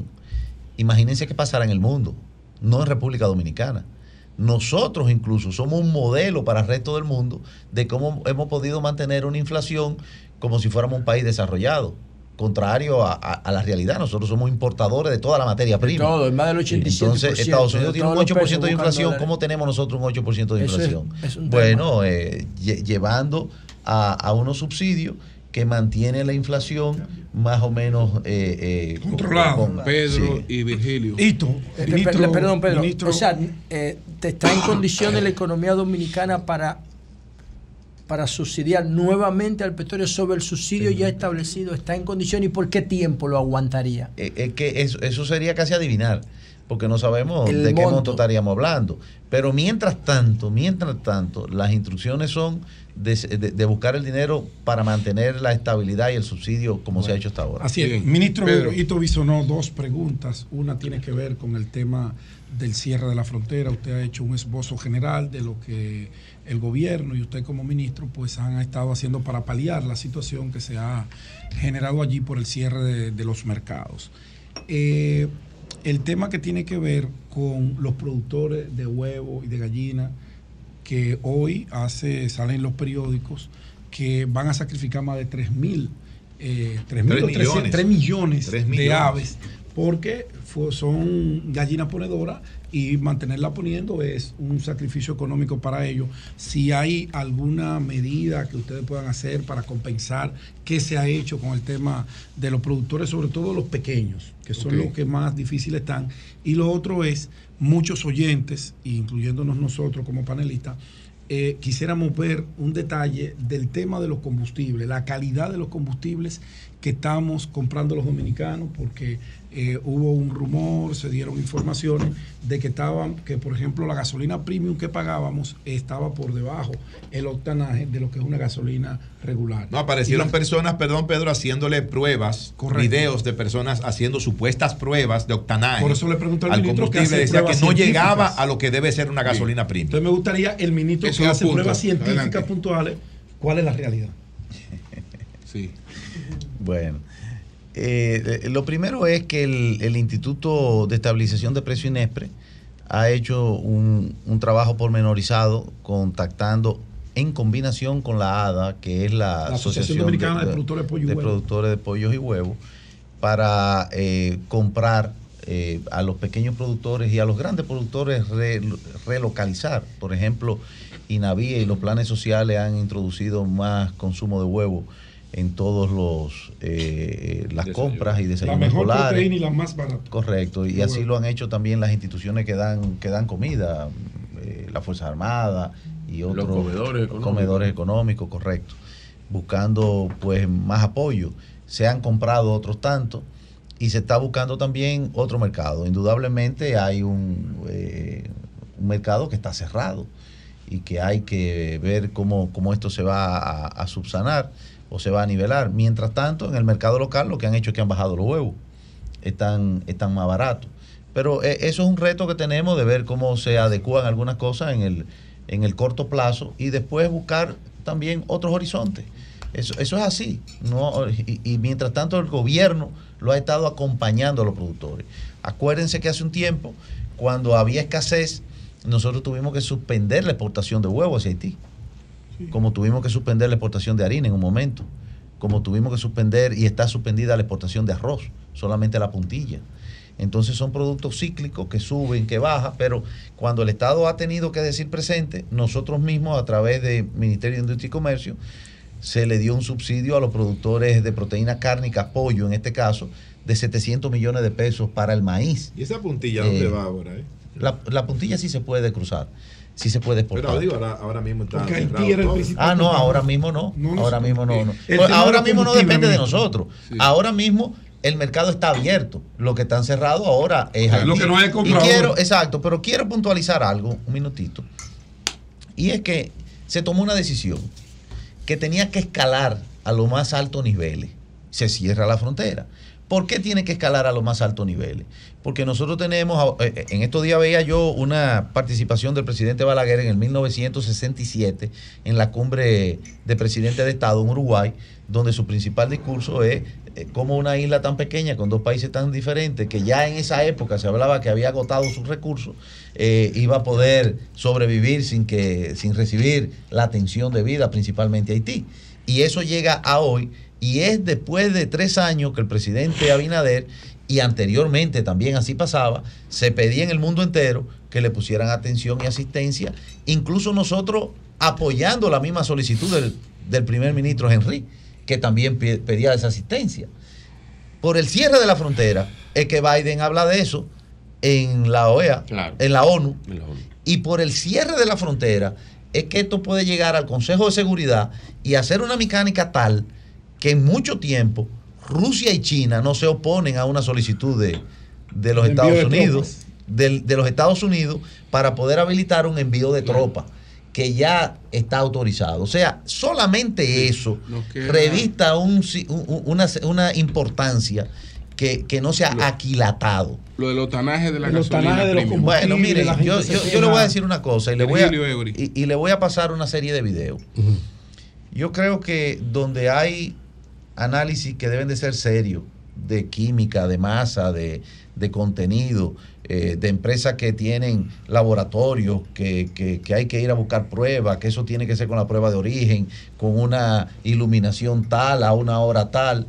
Yo creo que ponerme a mí, ponernos a nosotros a cariar con, una, con algo que se sabe que, ha- que lo hacen en muchos países, que es simpático y que No, y hace que aunque tenga buena intención, Yo creo que... no tiene la rigurosidad. Pero por Dios. Lo Aunque tenga le buena genera- intención. como le genera un ruido al gobierno. sí, yo lo y sé. usted es la autoridad de esa materia. La Eury, gente quiere pero- saber pero yo qué creo dice que- el gobierno, porque No, es, yo- yo- es la fuente primaria. Bueno, yo lo que digo es que nosotros... ¿Es buena o es mala?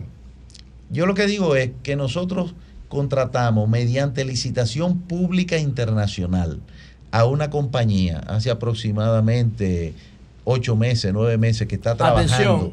a nivel nacional haciendo sus pruebas. Una compañía que tiene 50 años en el mercado internacional con profesionales eh, aptos que han estudiado eso con, pro- eh, con, con los mecanismos y los equipos para eso. Eh, y Pero está los- lindo cal Y también. de- determinó que Está lindo cal. El Indocal, sí. y los resultados son que tenemos buena calidad de combustible. Bien, Eury. Y No, entonces- era, era yo que iba, pero. Eh, bueno, está bien. Bueno, está bien, habla, No, no, no, porque Habla que- ahora, no, no, ahí. espérate, espérate, déjame. Julio, déjame aclarar esto. No, yo, lo que no, yo le puse a mi carro un reactor de hidrógeno y un generador de hidrógeno, pero eso no es porque la gasolina, de hecho yo he hecho gasolina regular y mi motor está perfecto. Perfecto. ¿Por qué? Porque el, el motor de hidro- el reactor de hidrógeno lo que hace es que completa la eficiencia de la quema de combustible y no produce residuos. Es otra cosa. Es más para el medio ambiente. Oh, te aumenta la eficiencia más en 40%. Virgilio. Hito, eh, el tema de las zonas francas, eh, eh, hubo una, un gran crecimiento, eh, aperturas de zonas francas, eso ocasionó más de 200 mil empleos. Eh, al algo más que se pueda ir haciendo con el tema de la zona franca para la expansión y por otro lado, cómo anda la industria del tabaco, que te he visto eh, dándole apoyo y soporte a la industria que es el mayor exportador de República Dominicana ahora mismo. Sí, realmente eh, con el tema de la zona franca, nosotros como país eh, hemos ido creciendo vertiginosamente. O sea, en número general, en el 2019 nosotros teníamos 130 mil empleos directos registrados en la TCS. Hoy día estamos cerca de los 200 mil. Nos quedan unos 2 mil eh, registros para llegar a los 200 mil. Número más alto en los 50 años de historia de la zona franca. Y hemos ido creciendo no solamente en el número de empleos, sino en la calidad del empleo. O sea, eh, el cateterismo que le ponen a un- una persona que vaya a, operarse el corazón, lo hacen en República Dominicana. Las prendas catéteres, Tiffany, los- sí, los dispositivos. la- Las prendas Tiffany que venden en los Estados Unidos la hacen en República Dominicana. El hilo de suturar eh, Atención. miles de kilómetros en hilo de suturar lo hacen en República Dominicana. Los breakers y los temas eléctricos y electrónicos se hacen en República Dominicana y en República Dominicana está incluso eh, el departamento investigativo de, de Eaton, una compañía muy grande eh, de los Estados Unidos, de las principales, está aquí con Intec. También vimos en Codevi región. la marca Under Armour, que es la que representa a Stephen Curry. Bueno, También eh, hacen los dispositivos corre- este, deportivos ahí, la Eh, ropa. eh, el, el tema es que hemos ido creciendo y vamos a seguir creciendo. También Casualmente ahora aquí. estamos trabajando con el tema de los chips, eh, que, que podemos nosotros comenzar a, a insertarnos en, un- en la parte que podemos, que es el corte del chip que viene en una, De en la una oblea, tableta de la verde, oblea, sí, de la probarlo y empacarlo para luego comenzar a fabricar. Con relación al tabaco, ministro. El tabaco ha sido una, una bendición. Es algo parte de la cultura de República Dominicana. Mucha gente lo ve como algo eh, ocasional. No, no, aquí los indios fumaban tabaco. Se ha declarado incluso patrimonio cultural. Y es, eh, se ha hecho, la primera salida del presidente fuera de la ciudad fue a Santiago y se creó la mesa del relanzamiento del tabaco. Hace tres años se exportaban 900 millones, ahora nosotros exportamos 1.300 millones en tabaco. Ahora, ¿qué ha pasado también? Que hemos incentivado el cultivo del tabaco y hemos rescatado las áreas de cultivo del tabaco, tanto así que en San Juan de la Maguana, que ahorita ustedes mencionaban esa provincia, tenemos una, un, cultivo que, que no estaba presente y que va en, en- un gran crecimiento eh, y que es una cadena eh, de, no solamente de zona franca y de exportación, sino que comienza en el campo, el cultivo, la cosecha, eh, despalillarlo, almacenarlo, eh, procesarlo y entonces finalmente exportarlo ya como un producto terminado, que es el orgullo de lo hecho en República Dominicana. Puntualmente, ministro, la flexibilización que eh, se ha hecho resuelve la situación de Codevi. Sí, en Codevi, eh, gracias a Dios, eh, ya eh, están entrando y saliendo los furgones. Hay algo muy particular porque aunque esté en territorio haitiano y los empleados son haitianos y, y las compañías trabajan con unos incentivos que dan en Haití y es el único empleo formal. Eso y Caracol, y en Caracol son dos mil y pico de empleos. Son los únicos formal que tiene el Estado. O sea, le descuentan y, y va directamente a la, a la, a- a la caja del Estado, ¿verdad? De, de Haití. Pero hay, hay una parte que también se complementa decir, en la- República Dominicana. la- Por ejemplo, la, tela la, hacen la- aquí. La rabia de Fernando Capellano. de- La rabia quedó no, maestro, no, no pues renunció, usted- renunció usted a pedir poner- a toda la cosa. Usted va a poner y a, después- a Hito a pelear con Capellán y a Capellán Porque ya esto no. ya no, ya Capellán está tranquilo, Capellán está tranquilo, El ambiente de la frontera no está por ya lo está quebrando, ya. Leña se fue. Ya, está tranquilo. Y Un abrazo a mi hermano. Ya está funcionando. Viviano de León. No hay, Every. no hay por qué inquietarse. Eh, ministro, los haitianos ante la situación, en medio de todas las cosas que han dicho, una fue que supuestamente van a buscar opciones para no comprarle a República Dominicana, sino buscar por otros lados.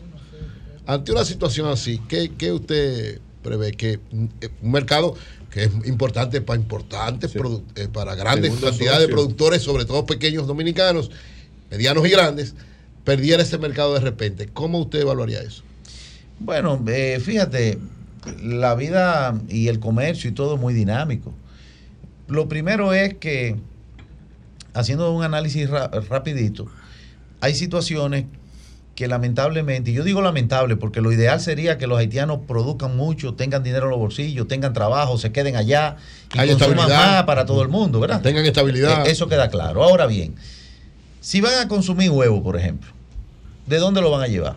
Vamos a decir que lo llevan de México, de Colombia, de... ¿Y cuál- de- qué va a costar Y el costo. Bueno, no solamente que va a costar, ¿en qué tiempo lo traslada para que el, huevo llegue que no te podrido, Que no te podrido. que no te huevo, eh. Es imposible. Ah, bueno, no va a llevar pollo congelado. Bueno, está bien. ¿De dónde lo quiere llevar? De Brasil, de Estados Unidos, donde tú quieras.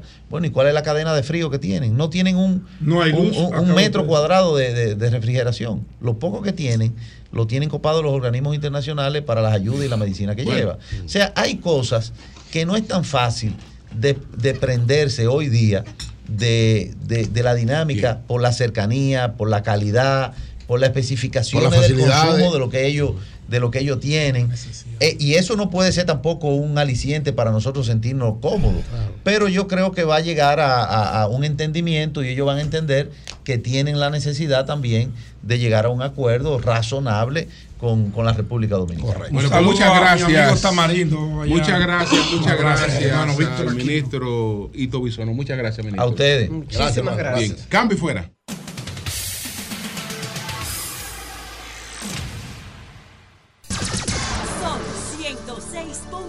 106.5.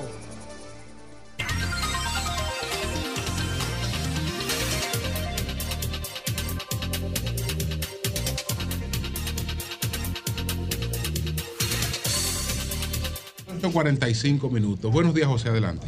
Bueno, señores, um, yo creo, yo quiero, me siento bien con el tema de, de la semanal de ayer.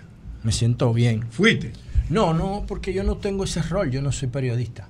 Pero tú hacías análisis. Bueno, pero para hacer análisis tú no tienes que comunicador y tú nada más tienes- para hacer un análisis, tú nada más tienes que hacer un uso correcto de la información pública. Eso es correcto. José. La información privada, eso es chisme. José. Es pública la que se publica. Jos- José, yo, yo soy, yo no soy eh, periodista, al igual que tú, yo soy político. Eh, pero ahí eso es multifuncional. Lo que asisten ahí son eh, diferentes sectores que trabajan con la comunicación, que hacen un rol de comunicación y eh, eso es lo que quiere el presidente directamente ahí. Bueno, claro, Nayib- la Nayib- prensa, la Nayib. prensa juega el, el papel fundamental. Nayib tiene otra, otra valoración Sí, pero que de la semanal. Nayib tiene muchas valoraciones. Bueno, pero yo voy al punto de lo que para mí, para mí, para mí, para mí sigue viendo. es importante. Miren, señores, en el año, creo que 2008 por ahí fue que yo estuve más cerca de Leonel, después, después de la ruptura con Danilo. Yo recuerdo que en el año 2008 o 2009, por ahí, no recuerdo bien si fue después de la reelección del 2004, yo le dije al presidente Fernández lo siguiente. Había una, había una, una cultura, todavía existe, creo que el presidente Abinader rompió con eso, de que se, se fuera a la casa de gobierno, al Palacio Nacional, que eso debería ser un museo, ah, que fueran a saludar al presidente en Año Nuevo. No, No eso lo si- quitó Danilo. Bueno, Danilo fue, pero Abinader... Leonel hacía. Abinader tampoco Bueno, lo, ha puesto. Entonces, bien. una vez yo me di cuenta, porque yo estaba muy cerca de Leonel en esa época, yo me di cuenta de que los que se los- había un tráfico de influencia terrible para saludar al presidente. ¿Cómo va a ser? Terrible. Los puestos se negociaban, se traficaban con influencia. Ponga este adelante, mira, aquí viene fulano, mételo en la fila. Yo estaba ahí, nadie me lo contó. Entonces yo decía, esto es un disparate, porque las mismas personas que vienen a saludar a Lionel hoy aquí son los mismos que tienen acceso a verlo. Pero el dominicano que vive en Francia, que vive en Venezuela, que vive en Puerto Rico, que vive en España, no tiene, dere- no tiene acceso a esto.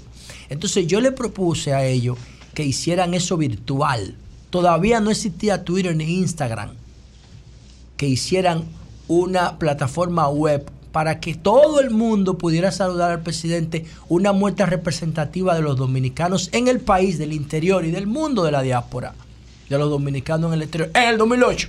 Entonces yo, con muchísimo respeto, que estoy diciendo que me sentí identificado con la entrega de ayer de esta plataforma de la semanal, no puedo entender eso porque yo tengo un concepto del mundo global. no local. Entonces, si el presidente hace eso, no es que no lo haga, si lo hace virtual, todo el mundo le puede preguntar, no solamente los que vayan allí a pelear por un parqueo, porque para tú encontrar un parqueo ahí, eso es el infierno. Entonces, eso es lo que yo digo. Si lo hacen virtual, todo el mundo puede participar. Pero si lo hacen físico, solamente pueden participar dos o tres. Y por eso yo no estoy de acuerdo con el formato físico de eso, pero sí con el formato.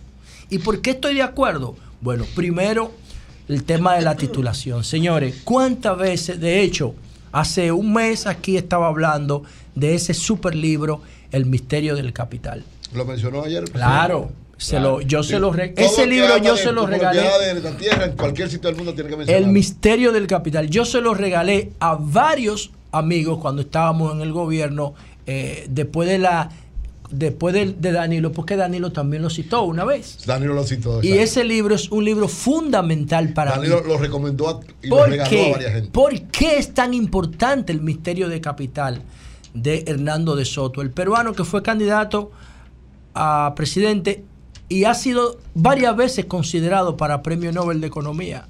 Varias veces considerado. Y yo pienso que antes de que él se retire, el Estado Dominicano debe traerlo aquí, porque en República Dominicana, y ahora escuchen el dato, ¿Qué edad él tiene, José? no sé, debe tener uh, mucho más de Debe ser 70 un ya. porque- ¿Por qué él fue él candidato ahora a las elecciones de Perú presidenciales en el último no sabía, proceso? ¿no? Donde ganó el campesino del sombrero, el profesor del sombrero. Ah, él fue, Pedro Él Castillo. él Claro. como, en- como en cuarto él lugar. fue candidato. Ay, un lujo sabía, para Perú, no, un tipo brutal. Ahora, ¿por qué es tan importante esto? Y yo saludo a todo el que en el entorno del presidente esté hablando de estas ideas. Felicidades, de verdad, esto es lo que necesitamos. ¿Por qué, señores? El 60% de la economía dominicana es informal. Y es una economía que se ha desprendido del gobierno. ¿Y por qué se ha desprendido del gobierno? Porque Trujillo tenía esto como una finca de su propiedad. Cuando Trujillo desaparece, lo que hace el presidente Balaguer es que le reparte eso a, sus, a, lo- a los socios de Trujillo y a los aliados a él. ¿Qué hace el pueblo común? Como no tiene acceso a reparto, se apodera de, lo que Trujillo le había quitado. Y por eso toda la, la ciudad del Gran Santo Domingo está invadida con cierta legitimidad. Y entonces, poder tomar eso y titularlo hace que las personas que hayan entrado de manera pasiva a esos terrenos del Estado puedan ser titulares de esos títulos y puedan ser sujetos de crédito. Y eso es lo que dice De Soto. 82 años. Esos son los ese es el misterio del capital. Oye, tú convertir 82 un, años. sí, tú convertir un bien material en un activo del capital para que pueda ser un instrumento de intercambio financiero. Ese es el power de eso. Ese es uno de, la- de los misterios. El otro misterio, ¿sabe cómo se llama? Gobierno electrónico, papá. Sistema de información, gobierno electrónico. Entonces, si estamos hablando del misterio del capital, cuenten conmigo, que yo tengo años estudiando eso y por eso saludo lo de la titulación. Miren, señores, yo estoy moviéndome en, en el Distrito Municipal de Guerra a propósito de un proyecto que estoy desarrollando ahí de cultura de, de cultivo de tilapias. Ustedes no saben toda la tierra, quizás la gente no me lo crea. ¿Tú sabes en cuánto te, te alquilan una tarea de tierra en guerra? La gente se va a sorprender. Yo no sé si decirlo de verdad. Yo no sé si decirlo. En menos de mil pesos por año. ¿Y por qué lo, lo- lo- hacen eso? Porque no hay títulos.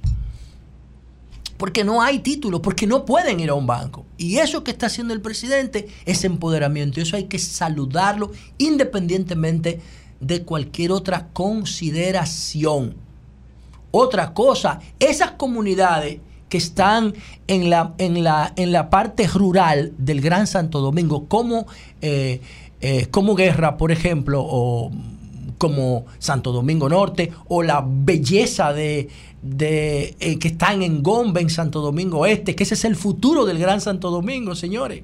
La circunvalación, la, la, la vía de la circunvalación, que es una de las obras de infraestructura más importantes que se ha hecho en la historia de, del Gran Santo Domingo, traza la segunda frontera. La primera frontera la trazó Balaguer en el 1992, que se llama Cinturón Verde del Gran Santo Domingo. Y la segunda frontera del Gran Santo Domingo la trazó la, ah, la, la circunvalación que hizo el ingeniero Ten entre los gobiernos de Hipólito y de Danilo, porque cuando Leonel no se avanzó en eso. ¿Y qué hace esa, esa gran obra de infraestructura? Bordea el Gran Santo Domingo desde Jaina hasta Boca Chica, o hasta Santo Domingo Este, o hasta la autovía Samaná, o hasta el puerto multimodal Caucedo. Y eso hace, señores, que nosotros tengamos la posibilidad de que todos los barrios que están asentados en la ribera de los ríos Jaina, Osama e Isabela, nosotros le podamos proponer una alternativa para que vivan en, en la parte norte de la circunvalación. Eso es hermoso y se puede planificar. Así es que yo veo el Gran Santo Domingo a 20 años. Y crear un gran arco de agua que pueda ser un símbolo turístico, medioambiental y ecológico para el Gran Santo Domingo. Un símbolo. Y no tener esa imagen del río Sama podrido como está ahora. Y el río Jaina podrido como está ahora. El río Isabela podrido. Esos tres ríos se pueden convertir en un gran arco de agua porque está pintado así por el cinturón verde que definió Balaguer en 1992. ¿Y por qué digo esto?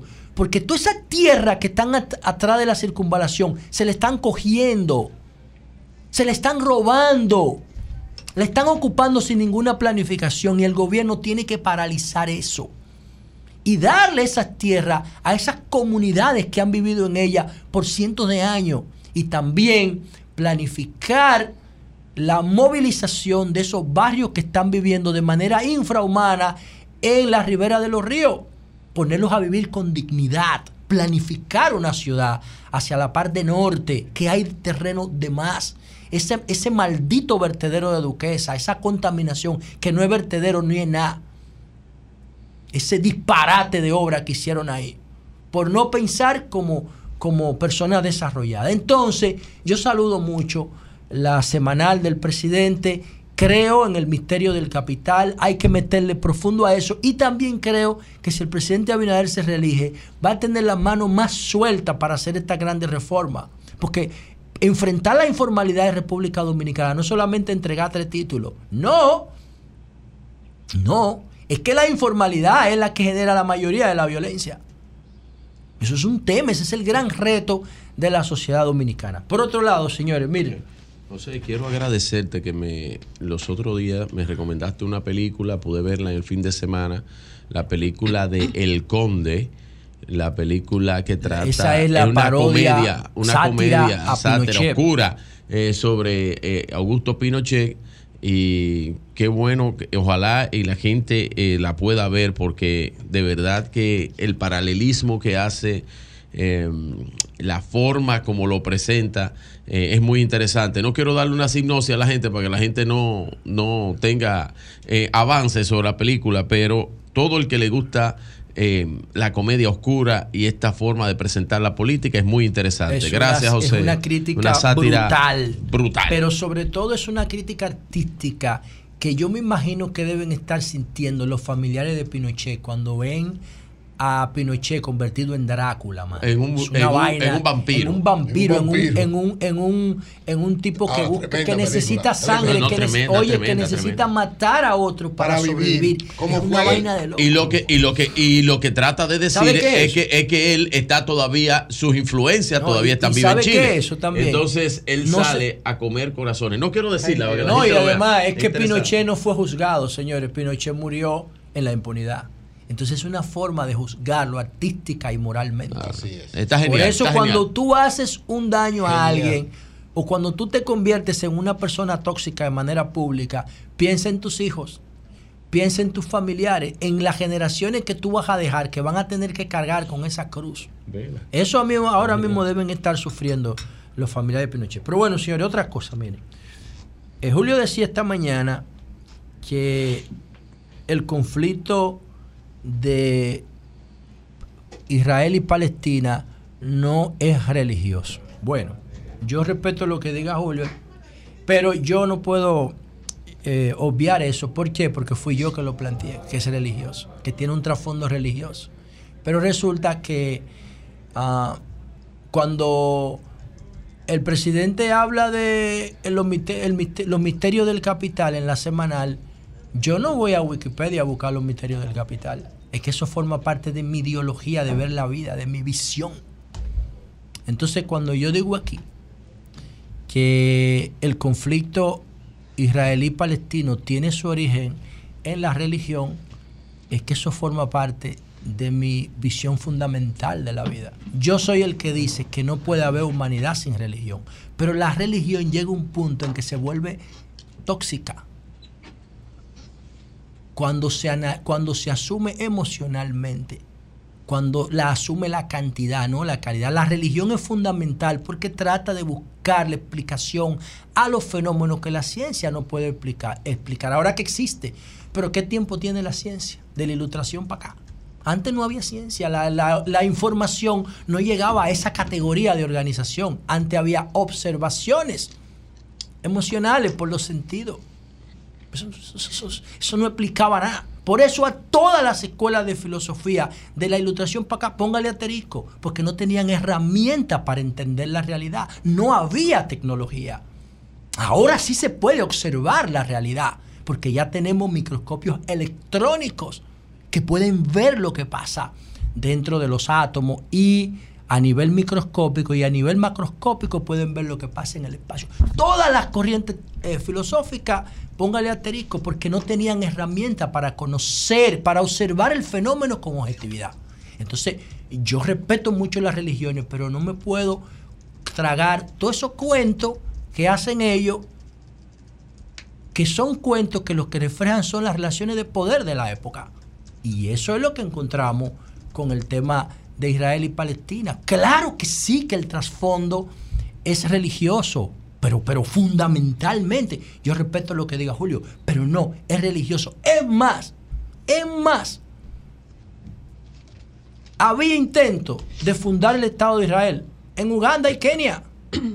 Incluso el mismo Theodore He- eh, Herzl estuvo de acuerdo con eso. Y en Argentina, él estaba de acuerdo con fundarlo en Argentina. Pero la, la visión de, de que se impuso no fue solo la de, Herzl. Por eso, por eso, por eso, por eso, eh, los, los, los israelíes vuelven a dónde vuelven. ¿De qué, qué es lo que significa sionismo? Sión es la montaña que conquistó el rey David. Ahora, ustedes quieren saber algo más allá. Búsquense el ataque al hotel Rey David a principios de siglo en Israel.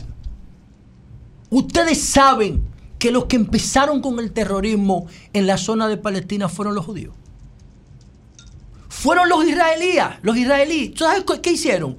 Agarraron al gobierno de Inglaterra, que estaba operando, que operaba en un hotel, en el ala sur de un hotel que se llamaba Rey David, y le pusieron bombas y mataron 100 funcionarios israelíes, 96 para ser específico. El- o sea, ese terrorismo que después derivó en, las, en la Torre Gemela del 11 de septiembre, quienes lo inician en la zona no son los palestinos, son los judíos. Una rama, obviamente, no todos los judíos, como no todos los palestinos, una rama radical. ¿De lo que querían ellos? Bueno, ellos lo que querían era volver a Sion, porque esa es una tierra sagrada para ellos, de la cual, de, han, de han sido perseguidos. Señores, 700 años antes de Cristo ya los judíos eran perseguidos ahí. Entonces ahí hay un problema serio porque según el Antiguo Testamento Dios le prometió riqueza tanto a la descendencia de, de Jacob, que fue que, que peleó con un ángel y le cambian el nombre y se llamó Israel, y también a la descendencia de Ismael, el hijo de la esclava egipcia de Sara, de Agar, que se estaban muriendo en el desierto después de que Sara lo- lo- lo- los expulsó de la casa. Se estaban muriendo de sed y vino un ángel y le señaló un desierto para que bebieran agua y le dije, no te preocupes, mi vida, que yo también te voy a garantizar riqueza a tu descendencia. Y hay un problema del diablo ahí. En esa zona, en la tierra, por eso es que se llaman sionistas. Por eso es que se llaman sionistas. Que eso tiene mucho que ver, ¿saben con qué? Con el concepto de intelectualidad. El caso Dreyfus. El caso Dreyfus de finales del siglo XIX. Era, Dreyfus era, Alfred Dreyfus era un militar austrohúngaro, igual que, que Teodoro Herz. Teodoro Herz era periodista en Francia, pero era austrohúngaro de nacimiento, pero de origen judío, igual que Dreyfus, que era un capitán del ejército francés, totalmente comprometido con la causa francesa en el preludio de la Primera Guerra Mundial. ¿Y qué pasó? Lo acusaron, un periodista lo, lo acusó de ser, eh, de vender a Francia en favor de los alemanes. ¿Y qué pasó con el caso Dreyfus? El caso Dreyfus dividió a la sociedad francesa. Ahí es que se crea el concepto de intelectual, porque los acusadores de Dreyfus le llamaban teóricos a los defensores de Dreyfus. Y Teodoro Herz cubre como periodista el caso Dreyfus. Y ahí es que nace la idea de crear un Estado judío. Ahí es que Teodoro Herz se inspira en el caso Dreyfus. El caso Dreyfus es que crea el concepto de intelectualidad. Que dicho sea de paso, ¿a dónde trajeron a Dreyfus? Aquí, a la Guyana. La que está haciendo, la que, la que el presidente Abinader se reunió con el presidente y van a hacer negocio. En República Dominicana va a invertir. Ahí trajeron a Dreyfus, preso. Se llamaba la isla del diablo. Entonces, después Dreyfus fue absuelto y volvió a las filas del gobierno francés y luchó en la Primera Guerra Mundial en favor de Francia. Entonces, antes de que se decidiera este Estado, que como bien dice China, la cuestión palestina no se resolvió. ¿Por qué los palestinos no estuvieron de acuerdo? O porque le quitaron el 54, le querían quitar el 54% de su territorio con la propuesta de Inglaterra, que se quedó con el control de Palestina después de la Primera Guerra Mundial, de la derrota de los otomanos. Y cuando le explotaron el hotel, decidió irse de ahí. Entonces propone eh, la, creación de los dos estados. ¿Pero cómo lo propone? 54% para Israel, pero manteniendo los asentamientos. Y obviamente que los árabes no iban a estar de acuerdo con eso, porque ellos eran dueños de, de la mayoría de la tierra, del total. Entonces, sí hay una base eh, religiosa. Sí, cuando Francisco Javier viene aquí y propone una oración por la paz entre Israel y Palestina, yo digo, no, yo no puedo hacer eso, hermano. Se lo dije allá afuera. Porque para mí, la base de este conflicto es la religión. Si no hubiese sido la religión, si no hubiese estado el monte de Sión por el medio, y el antisemitismo, que es puramente religioso, ese odio, esa persecución que han sufrido los judíos. Eso se hubiese, ellos se hubiesen asentado en África, en, Uganda, en Kenia, o inclusive como lo escribió Theodore Herz, porque no fue que lo dijo, está escrito que él consideraba a Argentina como una tierra grande, fértil, de clima templado. Y lo más importante que decía Theodore Herz, no hay que desplazar a nadie. ¿Eh?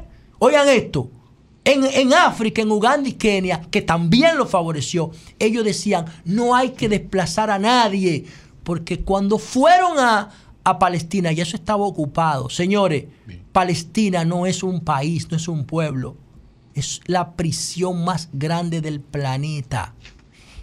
Para mí, para mí es duro decir esto y con esto concluyo.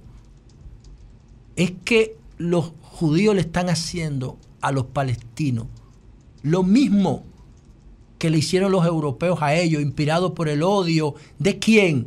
Del luterantismo. El luterantismo fue que demonizó a los judíos en Europa, crea ese antisemitismo. Entonces, sin que los palestinos tengan que ver con esa persecución judía europea que terminó con el holocausto de Hitler, de Hitler los judíos le están haciendo lo mismo a los palestinos.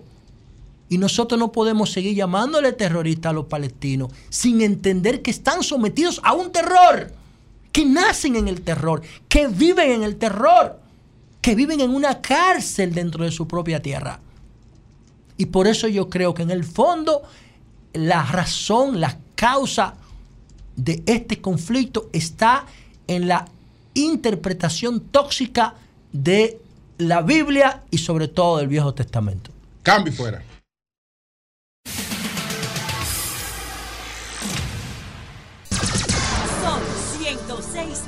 96.5. Bueno, atención país. Ay, ay, ay, ay. Eury Cabral Música, va a hacer Julio, una música. serie de revelaciones. primicias. Sí, tiene primicia. Ay, ay, ay, ay, ay. Tiene primicia. Y me dice Fernando Ramírez que hoy él puede hablar. O sea, Fernando lo autorizó. No, ¿cómo va a ser? No, A Eury. no. Pero Fernando Fernando que tiene autoriza y otra- a Eury. Y otra fo- no, pero es Eury como no. oficial. Ah, Ah, bueno. oficial. ¿Quién lo va a llamar no, para no, darle una pelea de él- lengua a él no lo va a Pero, desmentir. pero no puede ser que eh, Fernando Eh, eh, autorice. a- no, pero que no lo va a desmentir. Ah, Eury, no, no, no, Ah, no, que no lo va a No desmentir. hoy. Ah, No, no, no, no. Dice Eury no, que se tiene que callar hoy. Eh, Eury. Llovita, esto no, no, no amerita habla, un no. Ah, no primicias. Bueno, eh, primicias de Sol de la Mañana. Primicia del sol de la mañana. Primicia del sol de la mañana. ante Eury Cabral, adelante. Gracias, Julio. Gracias a todos. Como siempre, inicio el comentario con la palabra de Dios, segunda de Corintios 1.20. Todas las promesas en Dios son sí y amén. El diablo. Y todo para la diablo gloria no. de Dios. Dios Siempre sí y amén. Amén. Ayer yo Sí hice- y amén. Sí, sí y amén, siempre. Así es, amén. Miren, ayer yo hacía el comentario de que me extrañaba que los principales líderes del PLD como que no entendían la visión estratégica frente a un problema donde usted puede ganar tácticamente, pero perder la estrategia. Ayer hubo una reunión sumamente importante del Comité Político del PLD, de la Comisión de Estrategia, de todo lo que tiene que ver, porque evidentemente había una situación complicada y difícil en lo que tenía que ver con la alianza Rescate RD. Pues ayer, y es las primicias que damos, en esa reunión del Comité Político del PLD, la Comisión de Estrategia, se tomaron importantes decisiones, lógicamente, todo lo estoy diciendo de manera, digamos, extraoficial, pero son ciertas porque tiene que informársele a la fuerza del pueblo. Hoy, creo que en el día de hoy o mañana, habrá una reunión para formalmente darle toda la información a la fuerza del pueblo. Ay, Pero- Virgilio. Pero oigan lo siguiente. Bien, bien. Lo primero es, había un tranque porque había un sector del PLD que establecía que a los llamados tránsfugas, o sea, los que se habían ido del PLD con los cargos del PLD, no podían ser apoyados en esta alianza. Hubo una discusión, varios planteamientos, varios análisis desde el punto de vista de visión estratégica de varios de los líderes del PLD y se tomó la decisión de lo que se llamó bajar, quitar los vetos, tumbar las cadenas que habían en torno a no apoyar a algunos candidatos, como es el caso específico de Félix Bautista en San Juan de la Maguana y de Carlos Guzmán en Santo Domingo Norte. Es decir, el Partido de la Liberación Dominicana, en la discusión ¿verdad? global que tomó en el día de ayer, decidió quitar esos vetos y va a haber la discusión ¿verdad? para hacer un acuerdo en San Juan de la Maguana y en Santo Domingo Norte. Ay, cubiaron. Eso es lo primero. Lo segundo, Cubiaron, no, eso no se trata de lo segundo, Tiene derecho adquirido. había una discusión específica y clara en partido, torno a que hermano. un sector también planteaba que solamente se discutiera lo municipal. Pero yo decía, y, y- y cuando Roberto Rosario estuvo aquí, Lo dijo congresual, lo como expresidente de la Junta, que había una fecha muy importante que no podía ser violada en caso de que hubiese alianza es el 29 de octubre. Antes del 29 de octubre tienen que estar claros todos los candidatos en todos los lados para las alianzas. Es decir, usted lo, lo- hay otra fecha para inscribirlo, pero para tenerlo claro y que la Junta lo supiera, esa fecha es clave. Por lo que una alianza en términos congresionales tenía que Entonces ser... tú estás anunciando que Félix Bautista va a ser el candidato a senador Por San del- Juan, del el PLD candidato. y de la Sí, de- alianza. de la alianza Rescate RD. Que Carlos Guzmán pudiera ser. Pudiera ser, porque hay que discutirlo, lógicamente, pero Lo- ya no hay un veto de parte del PLD. Lo, lo de Félix está seguro. Eh, lo, de, lo de Carlos es un pudiera ser. Lo de Un la capital ser. Está- no es que es un pudiera ser, es una, es una posibilidad que se abre. O sea, no hay, no hay objeción del PLD. Sí, Lo de Ah, Félix, no, pues si no hay objeción lo, ya. lo- lo de Félix es seguro. Sí, lo de Félix. Lo, lo de otro, tú tienes como algo Y como René Polanco, lo, ¿qué lo de otro mi se dejó, hermano? se dejó abierto un En el, pudiera en ser. el distrito Un no hay ningún ser. problema Es decir, que no hay objeción. Domingo sí, será el candidato. sí. En el distrito no hay ningún problema tampoco. Claro, esta visión Rafael nueva- Paz se dio de manera visionaria. Bueno, lo eligieron ayer secretario general, del secretario de la general Fuerza del Pueblo Distrito en el Nacional. Muy bueno, miren. Entonces, ¿qué, Muy cuál, buena era el, lesión. ¿cuál era el otro tranque? Ustedes se acuerdan que la discusión Sí. mía con con Fernando eran de dos puntos. Entonces ya Lenin de la Rosa se puede tranquilizar. Sí, ya tranquilo, no, No, ayer. ya lo Twitter que publicó ayer, ya está- estaba en el- sí. No, pero lo dijo muy claro. Y domingo, Le- le- que domingo tiene una actividad para el miércoles. Pero para celebrar la esto, ya. pero No, ya, para ya celebrar, una convocatoria No, para- la va a hacer para celebrar. Ya- esto. Ya, La domingo, ya, Ya- domi- ya- ya domingo lo que tiene que ponerse a trabajar. Claro, no, no, no, Ponerse ya a trabajar, y ya no está se diga trabajando. ayer, ponerse a trabajar. No, no, él ha estado trabajando. Demostrar- fortaleza, domingo, domingo, demostrarla, domingo, no ya va a celebrar para ver si sale del 9%. Miren, oigan lo siguiente, lo otro. ¿Cuál era el 9%. otro tranque? Loco. El otro tranque. 9%. Oigan, el otro tranque. Ah, pues recuérdense, Faride, que tú también. Era 9%. que había un sector que planteaba que solo se discutiera lo municipal y que lo congresional se dejara para después. Pues no. Ayer esa visión clara, porque el PLD yo decía, a quien más le conviene, oigan bien, lo reitero, a quien más le conviene que las de fuerzas de, oposición se consoliden es al candidato del Partido de la Liberación Dominicana, Abel Martínez, a quien más le conviene. Un O sea, lomotil. una fuerza opositora a quien más le conviene es al candidato que tiene la estructura opositora más fuerte, lógica elemental de política. Tú no acabas de Entonces ayer los líderes principales del PLD se pusieron de acuerdo Ah, y entendieron que además de terminar, que ya está prácticamente terminada, creo que se va a ampliar en unos 30 o 40 sitios más en el, la- en el lado municipal, Mm. se va a evaluar también, recuérdense que había una propuesta que se estaba discutiendo informalmente, o sea, aunque se estaba evaluando, lógicamente no era oficialmente porque no lo había aprobado todavía los dos partidos, pero ya se va a evaluar y probablemente se amplíe, no solamente en el lado municipal y se anuncie, tiene que anunciarse antes del día 29, ya este acuerdo municipal y congresional de PRD, PLD y Fuerza del Pueblo. Eh, es decir, eh, eh, el eh. PLD ayer actuó con sentido estratégico. Eh, Sus eh. líderes se pusieron a la altura de las circunstancias. Eh. Y eso es muy positivo tranquilo, suda la para la alianza opositora. ¿Por qué? que, es que no he oído datos. No, no, los datos te los van a dar, pues yo no tengo datos específicos. Ah. Se les trabó. Mira, los datos específicos no me- vendrán después. Ahora, yo creía que el abrazo del borracho tú tranquilo. ibas a dar los datos ¿Quién es el gran actor de esto? Reitero, nuevamente, nuevamente. El gran actor fue Miguel Vargas Maldonado. Yo decía que tenía la información extraoficial que Miguel había ido tanto donde Danilo como donde Leonel. Miguel se espantó en dos. No, y le dijo, miren, yo no soy un muchacho bravo. Así mismo fue. Sí, yo no soy un muchacho, yo, yo voy a dejar esto y yo, o sea, así mismo, según la información que tengo. Yo quiero que de verdad hablemos claro. Vamos a quitarnos las caretas. Es decir, ustedes quieren que esto vaya o no vaya. Si no quieren, dejemos esto y ya, y punto, y no hay problema. Pero entiendan ustedes muy claro que si las fuerzas opositoras no muestran desde ahora de lo que son capaces, el gobierno va a comer con su dama.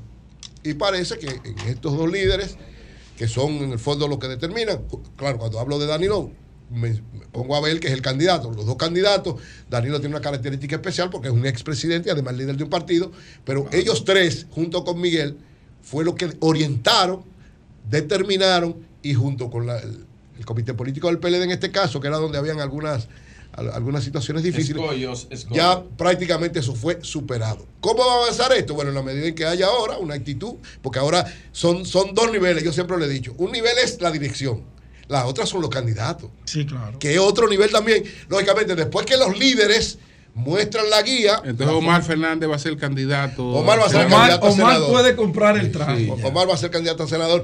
Lógicamente, tiene que anunciarse, tiene faltan una serie de elementos, hay cosas Eury, desde el punto de vista operativo. ahí, antes que a mí se me vaya a olvidar, esta tarde, el ingeniero Miguel Vargas Maldonado, presidente del PRD, va a juramentar a las 4 de la tarde un equipazazazazo de dirigentes del PRM en los Alcarrizos. Ah, de los los Alcar- Alcarrizos. incluido No va- Cristian no va a juramentar Cristian. Yo no sé. Es A. Cristian, que él va a me juramentar. dicen que la avenida Bolívar, donde está el comando central de campaña del PRD, tiene un acto de juramentación Eso es Cristian, bastante hombre. contundente. Esperemos. El alcalde. Vamos a esperar. Bueno, el alcalde. Vamos a esperar. Esta Esperemos. tarde, la juramentación del Esperemos. alcalde Cristian Encarnación. Esperemos. Esa es la información. Ya ustedes tienen ayuda en el Bueno, juramento. bueno. Yo, yo reitero, esto da una, una, una- un giro, cuando ya se anuncie concretamente todas las cosas, pero da un giro especial. Cuando se anunció Alianza RD al principio, yo dije, Alianza RD cambiaba el panorama electoral. Hubo, empantanamiento, hubo una serie de situaciones. Este relanzamiento de Alianza RD cambia nuevamente el panorama electoral, porque hay que, para esto hay que ser lo más objetivo posible. Señores, ciertamente el presidente Luis Abinader salió favorecido con el manejo que hizo de la situación de Haití. Hay que estar claro y hay que tratar de ser lo más objetivo posible. Usted puede pensar lo que usted quiera. Ahora, lo concreto y lo correcto es que Miguel, eh, que el presidente Abinader salió fortalecido con el manejo que hizo de la situación de Haití. Y evidentemente ante esto, la oposición, en medio de una discusión y, y de lo que no se sabía lo que iba a pasar, se debilitó. Esto relanza a la oposición, lo pone en una situación especial mayor de fortaleza y en la medida en que se sigan anunciando, porque van a haber cosas más interesantes a raíz de esto, esto va a seguir fortaleciendo y dándole mayor capacidad, porque yo reitero, lo que la oposición tiene como clave es ser lo más fuerte posible para golpear lo más fuerte en las elecciones municipales y que eso se refleje para evitar unas que ga- gane en primera vuelta el gobierno del presidente Abinader. Si sigue con las cosas como van, ese es el camino que llevamos. Una buena participación en términos de las elecciones municipales de febrero, una excelente participación en mayo y probablemente, si las cosas siguen como van, uno de los dos candidatos, o Abel o Leonel, clasificará y en la segunda vuelta es muy difícil que el presidente Abinader pueda ganarle a la oposición unificada en torno a un solo candidato. Ay, Virgilio. Tú me vas a decir algo. No, Alguien me llamó y me dijo que las oraciones que hicimos ayer llegaron. Dieron resultados. Lo que quería decirle al amigo Virgilio, que él habla de Junior Santos. Que por cierto, perdón, en la reunión No, no hablaba de Junior, PLD, hablaba- hablaba se de hizo una oración. Se hizo una oración. Sí, pero se habló de Junior Santos. Cuando tú mencionaste a Cristian, Encarnación, se habló de Junior Santos. Hay un problemita ahora con Junior. Y es que eh, uno de sus asistentes, de sus personas más cercanas, que él lo iba a colocar como candidato a diputado Sí. en el PRM, está dentro de la negociación. El alcalde y esa persona, candidato a diputado por los Alcarrizos, resulta que la reserva que había se la dieron a Sandro Sánchez. Se la dieron a Sandro Sánchez. Él se llama Mardo. Mardo. Hay alguien que. Ma- Mardo, que trabaja con Junior Santos. Creo que esa es la persona que iba como candidato a diputado, pero esa reserva. No, no se la quitaron. Como le quitaron la candidatura a Sandro Sánchez, le tuvieron que dar la reserva a, Sandro. Ahora, Pues otra él se quedó en el primicia. aire. Edwin. Y, la- y va a la alianza también. Rafael Paz será candidato a diputado en la circunscripción número uno. Me acaban de llamar una fuente de El entero, sustituto de- de el enterísimo sustituto de crédito, Omar. y me dice que Rafael Paz, que fue designado, como bien Sí, dijiste, tremendo candidato a secretario diputado. general Tremendo, en el distrito. Muy buen va candidato. a fortalecer la boleta en la circunscripción número uno. Nos veremos en el Congreso, Rafael. Finalmente, Bueno. Julio, quiero. No tiene Ya. que ver directamente con lo Ay. político, sino con algo que tú decías y que, y que también decía José, que comparto contigo plenamente el hecho de que esta situación de Israel y Palestina no tiene nada que ver desde el punto de vista de fe o de religión, porque la, la situación que vive de guerra, de enfrentamiento entre Palestina e Israel, no tiene nada que ver con el Israel histórico de la Biblia. Señores, el Israel histórico de la Biblia no es este Israel que está ahí. ¿Usted sabe por qué? Por una simple y sencilla razón, Julio lo decía esta mañana. Este Israel no cree en Jesús. Entonces, como no cree en Jesús, no es el Israel histórico, porque el Israel histórico tiene que haber evolucionado junto con Jesús y actuar conforme a lo que Jesús plantea. Que la base de Jesús es el amor, el entendimiento, el amor por el prójimo, el perdón, una serie de elementos que no ha estado practicando. Julio decía algo clave. Quien fundó y quienes han dirigido Israel no han estado basados en nada que tenga que ver ni con la Biblia, ni con religión, ni con fe. Han basado en que en una superioridad, en una superioridad sobre todo militar, en, el hecho de que tienen unos territorios que le han sido invadidos, pero no tienen nada que ver. Ahí no hay una discusión por si existe Jesús o por si creen en Dios entre musulmanes y, y israelitas. Ahí lo que hay es un problema de un territorio ocupado que todo el mundo dice que es de él. Y, lo, y esta Israel, esta de ahora, no es el Israel histórico, porque el Israel histórico sí hay que respetarlo, quererlo y amarlo. Pero este Israel tiene una responsabilidad grave con Dios, no cree en su hijo. Este Israel de ahora, por eso que ustedes ven, puede cometer estos genocidios tan graves. No, de ahí, de esa parte, como tú me estabas apoyando, de la Ah. última parte, yo. No, de la última parte. No, la última parte. No, la última parte. Pero esta la agrego yo, espérate. No Que yo puede- creo no que- puede, No, mi porque, comentario. no, no, porque ya yo te veo que tú estás como para apoyar el terrorismo. No, yo no, no, No, no, no, ya no, te veo no que estás pues, estás condenando a Israel. Aquí hay No, estoy diciendo no, porque yo, recuérdate que yo dije, los dos deben respetarse, porque yo no, no Mm. comparto el terrorismo de ninguno de los lados. Porque tú no me le quieres decir terrorista jamás. No, no, yo no, también. Pero Los dos son terroristas. Ahora está pendejo pelearse Claro. por esa jodida Claro, franja de no-. Ahí sí. que es polvo. Claro, entonces, el terrorismo de ninguno de los dos lados. Estoy diciendo esto de Israel porque evidentemente hay una En relación histórica, acuerdo, bíblica. en lo que estamos de acuerdo Que no es- tiene base es ahí. que el- ni el padre de la patria de Israel Ni ninguno que lo ha ni los fundadores del Estado de Israel son religiosos, son laicos que incluso plantearon desde el principio, como lo planteó Hertz, que la religión tiene que estar en la sinagoga y, Y el Estado es otra cosa. Y el Estado es otra cosa. Eso siempre lo han dicho. Eso siempre lo han planteado así. Y la guerra es una guerra Eh, eh, política estatal. no Siempre ha sido no, así. ellos no están en un pleito de, de- de judíos frente a, a musulmanes. Claro. No, además, en el caso, por ejemplo, de los palestinos, los palestinos tienen musulmanes, pero tienen cristianos, tienen muchísima gente de todos los otros lados. Perdón, Eury, para eh, a- confirmar lo del nombre de la persona que dije ahorita, me escribe José Miguel Puello, me dice Aldo Adón. Él es hijo de, De Pablo Pablo, Adón. Ah, de Pablo. Hijo de Pablo Adón. Aldo Adón era la persona que Junior tenía para llevar como candidato a diputado de San Carrizo. No, porque esa reserva, de acuerdo a la información que tenemos, Va para Sandro. le va a ser entregada a Otro. Sandro Ah, es Sánchez, parte del paquete. el actual diputado. Ok, Exacto. entonces, Finalmente, entonces, ¿qué es lo que tenemos que ay, seguir? ay, ay, seguir orando y actuando. Orando porque la oración influye y hace muchas cosas. Y actuando para que los organismos del mundo, los países del mundo puedan, intercedan para que haya paz en esa zona del Medio Oriente, entre Israel y Palestina haya paz. Los israelitas entiendan que Palestina es un pueblo y los palestinos entiendan que los israelitas son un pueblo. Ambos se respeten y puedan convivir juntos. Cambio fuera.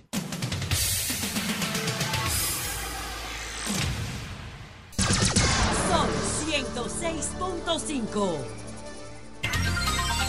Bueno, tenemos a Deli Gerasme aquí en la línea telefónica. Tiene datos, Deli. Deli, li- Dino. Tiene datos de la alianza, de- dinos, del abrazo de los de- borrachos. De todo esto que, que dijo Eury, eh, que habló de varios lugares, específicamente de San Juan. y Santo Domingo Norte. Santo Domingo Norte. Las informaciones que tú Ah. tienes son otras. Adelante. Buenos días, buenas tardes, buenas noches, dominicanos de todo el mundo. Adelante. Eh, el día antes de Danilo salir a, perdón, a Estados Unidos al chequeo médico, Leonel Fernández, de manera directa, envió a Nicolás Calderón a donde Danilo Medina con una propuesta de 20 provincias. Ese fue el resultado de un incidente que generó Jaime David en una discusión con respecto de Santo Domingo Norte, provincia de Santo Domingo, Cristina Lizardo, Carlos Guzmán y Omar Fernández. Anoche el PLD aprobó, y cuando digo el PLD, la comisión encargada de negociación y la de estrategia, con la presencia de Lilicito Mariotti, el secretario general, y Danilo Medina, que es el presidente del PLD, aprobaron la propuesta de las 20 provincias y varios municipios que ya se habían discutido. Esa provincia incluye el Gran Santo Domingo, el Distrito Nacional, San Pedro de Macorís, San Juan de la Maguana, Santo Domingo Norte como municipio, el este y el oeste. Y todo eso que se dijo se aplica a lo que decía mi tío Murano en Neiva, para que se pierda el hombre, que se pierda la palabra. La palabra del político se la lleva el viento.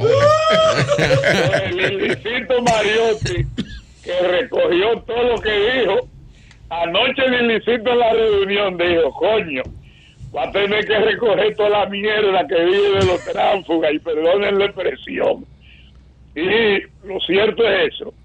Ahora hay que ver los candidatos de manera definitiva que van en cada municipio, en cada provincia, pero está superado lo de Carlos Guzmán, que tenía una objeción radical de René Polanco y su equipo, y está superado lo de Santo Domingo Este, donde va Luis Alberto, con una declinatoria de Julio Romero. De manera que a partir de este momento, y cuando Leonel reciba la propuesta, se harán los ajustes convenientes y ya Lenín de la Rosa en San Juan de la Maguana puede estar tranquilo, que anoche lo vimos muy angustiado en los Twitter. Así es, estaba muy angustiado. coño, no era para menos. Estaba preocupado, sí, estaba No era para menos, Sí. El sol de la mañana, como siempre, el programa más influyente de la República Dominicana. Julio Martínez Pozo, el último analista político que hay en la radio, porque todo lo otro es cháchara. No, no, no, no, no, no, no, no, no, no eso, Antonio no, no. Antonio Payá, el radiodifusor más importante de toda Latinoamérica. Así es. La alianza va entre el PLD y la Fuerza del Pueblo. Y el Y PRD. el PRD, y el PRD. y seguimos siendo la mejor fuente de información política de la República te fue adelante. Ay. Bueno, Punto. punto. Pues gracias, Deli. Sí. Muchas gracias. Muchas gracias. El Bueno, abrazo de los borrachos. Ahí Viene. están, ahí están confirmadas esas Ay, informaciones. Eh, bueno, tanto lo que dijo Eury como con lo que dijo eh, Deli Erasme, eh, en gran medida es cierto. En gran medida es cierto. Es decir, que ahí hay un panorama distinto eh, ahora en, en ese sentido. Se agota el Lomotil y el Prodón, me dicen. Bueno, que, maestro, Virgilio, lo maestro, siento, maestro, pero- rápidamente. Maestro Yebri, ustedes la semana que viene, ya, cuando tú estés definido, Sí. yo quiero que ustedes me saquen una nochecita ahí. Ya tú puedes hablar de eso, Con Pedro. su permiso. No estoy hablando de alianza, estoy hablando con Julio y con Eury. Gracias, Pedro. Porque tenemos que tomar un vinito con un amigo. Después yo le digo el nombre. Perfecto, Ok. muy bien, Ahora muy bien, no. Ahora no, ok. apellido, nombre y No, apellido. no, no. Para allá vamos a su Vamos, casa. Vamos allá. Eury me va a tener nueve. que ayudar un poquito con el maestro, pero vamos. Sí. Dalia. Por, por ahí está Eugenio Cedeño, con él vamos a hablar en breve. Ah, sí, sí, Y Eugenio. Cedeño, usted quiere- Bríndele un café. Hay un problema. Está Sí, incómodo con dedo. Quedó en el aire. Cuesta. Vi- yo vi una cosa que no era, era interna. porque Quedó en era- el aire. Era un chat, era un chat de esto. Pero estaba Quedó diciendo. en el aire, ¿qué, estaba- eh, no, él estaba diciendo que, que, era- que lo, lo de encuesta había sido una Quedó vagamundería. por- Pero ¿Qué? era un chat interno que lo estaba diciendo. Pero quedó Él en el aire. público porque él no habla así de su partido. Quedó en No, el aire no. porque como había una reserva en la romana, Y él- y él- entonces no, no había nadie que se inscribiera nada porque era Y él, una, va a una reserva. y él va a coger una reservita. Así No, pero la, pena, senadora- la- la- la senaduría, a la Bueno, senaduría. Bueno, Marilena, adelante. De pena. No, no. Buenos días. Miren, luego de escuchar al ministro Ito Bisonó, yo confirmo mi posición, reitero mi posición, diferente a la de Pedro, diferente a la de Nayib. ¿Cuál es mi posición? Y la hemos externado y qué bueno que viva la diversidad. Yo apoyo las medidas adoptadas por este gobierno Ah. en la frontera, medidas que no son simpáticas, que se ha pagado y se seguirá pagando un alto precio por esto, pero creo que era necesario, tal cual lo dije hace unos días, había que, que decir basta ya. Y con estas medidas, ahora yo creo que estén, eh, todavía no es que se ha llegado la solución, pero estamos en vías de, con esa misión multinacional ya autorizada para buscar el retorno a la institucionalidad. No es un camino fácil, pero había que dar un primer paso y ya ese se dio. En el caso del conflicto por el canal del río Masacre, la decisión de OEA de intervenir, y de hecho de esto voy a hablar ahora, esto está aquí en la República Dominicana una misión de la OEA compuesta por dos funcionarios y después de la reunión de ayer, hoy precisamente van a la frontera. Y está la situación de la frontera, tal y como lo explicó el ministro Bisonó y como lo ha explicado el presidente, con medidas coyunturales en apoyo a algunos productores, porque no se puede abarcar a todos, buscando opciones para ubicar estos eh, productos que no se venden en, Haití actualmente, eh, sea en el Caribe o donde sea, en espera. Mientras eh, Haití mantiene su posición de boicotear estos corredores económicos porque ellos lo que quieren la apertura total de la frontera. Entonces, en torno a la misión de la OEA, qué bueno, ayer hubo una reunión presidida por el canciller Roberto Álvarez y participaron los dos funcionarios designados por la OEA, el doctor Jean-Michel Arrigui, secretario de Asuntos Jurídicos, y Andrés Sánchez, de la Secretaría de Desarrollo Integral. Ellos escucharon al canciller, otros funcionarios de la Cancillería, también eh, los titulares del INDRI, de INAPA, un ambientalista, un geólogo. Y tal y como dijo el canciller, es una buena oportunidad para, que, para darle un enfoque objetivo y equitativo. Y destacando que estos recursos hídricos afectan comunidades de agricultores, de gente que vive de la pesca de ambos lados de la frontera.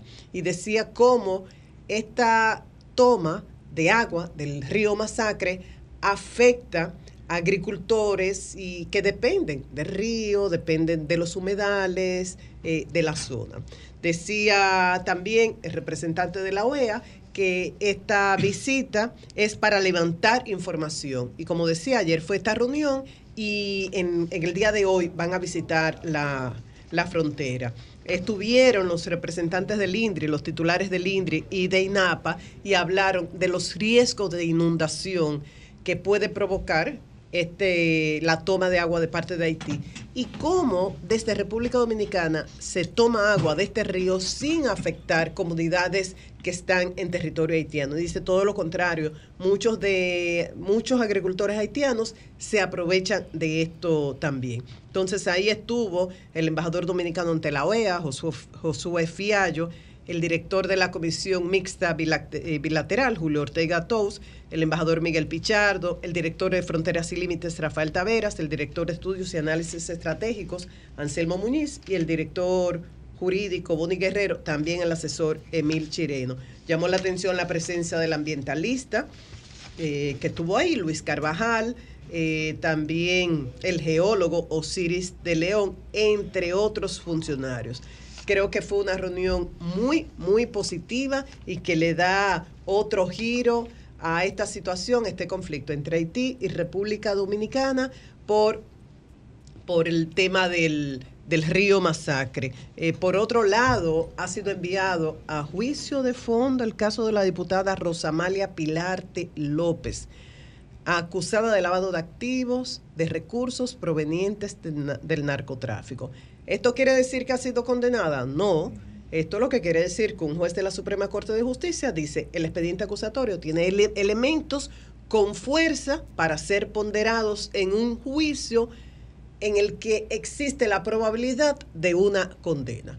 Es decir, no hubo un no al lugar. Esto no, no procede, no. Va a juicio de fondo. El Ministerio Público, por su lado, dice que no debieron devolverle el pasaporte, que hay un peligro de fuga y también eh, llamó la atención por haberse excluido una prueba que el Ministerio Público entiende que es vital y fue el hallazgo de las pastillas de éxtasis, 111.725 pastillas, que según la Fiscalía es la ocupación de mayor cantidad de éxtasis en la República Dominicana y varios países de la región.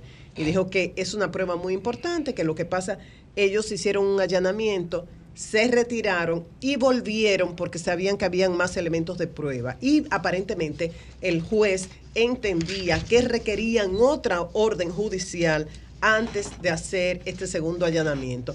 Entonces, eh, Denisa, tenemos al abogado Jotin Curi, había prometido presentar las dos versiones de este caso que comenté el viernes pasado.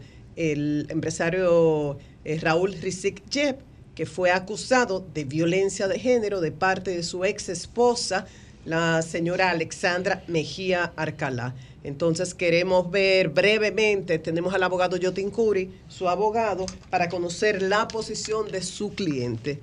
Buenos días, Jotin. Buenos días, ¿cómo están ustedes? Un placer estar en el, estar en el programa. Gracias, gracias. Es mutuo. Eh, dinos la posición de tu cliente ante esta acusación que se ha dado a conocer El, de el- el violencia de cliente, género. el cliente es él o ella. Raúl, él. Es Raúl, ok.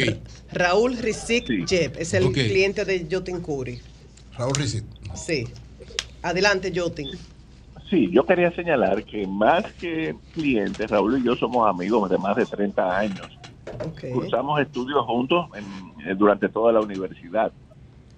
Además, él conoció a su actual esposa en Canadá, en Montreal, precisamente estando conmigo. O sea, yo soy un testigo, además de abogado, soy un testigo de excepción de todo lo que ha ocurrido. Lo, lo que pasa en este caso es un problema más bien de tipo económico.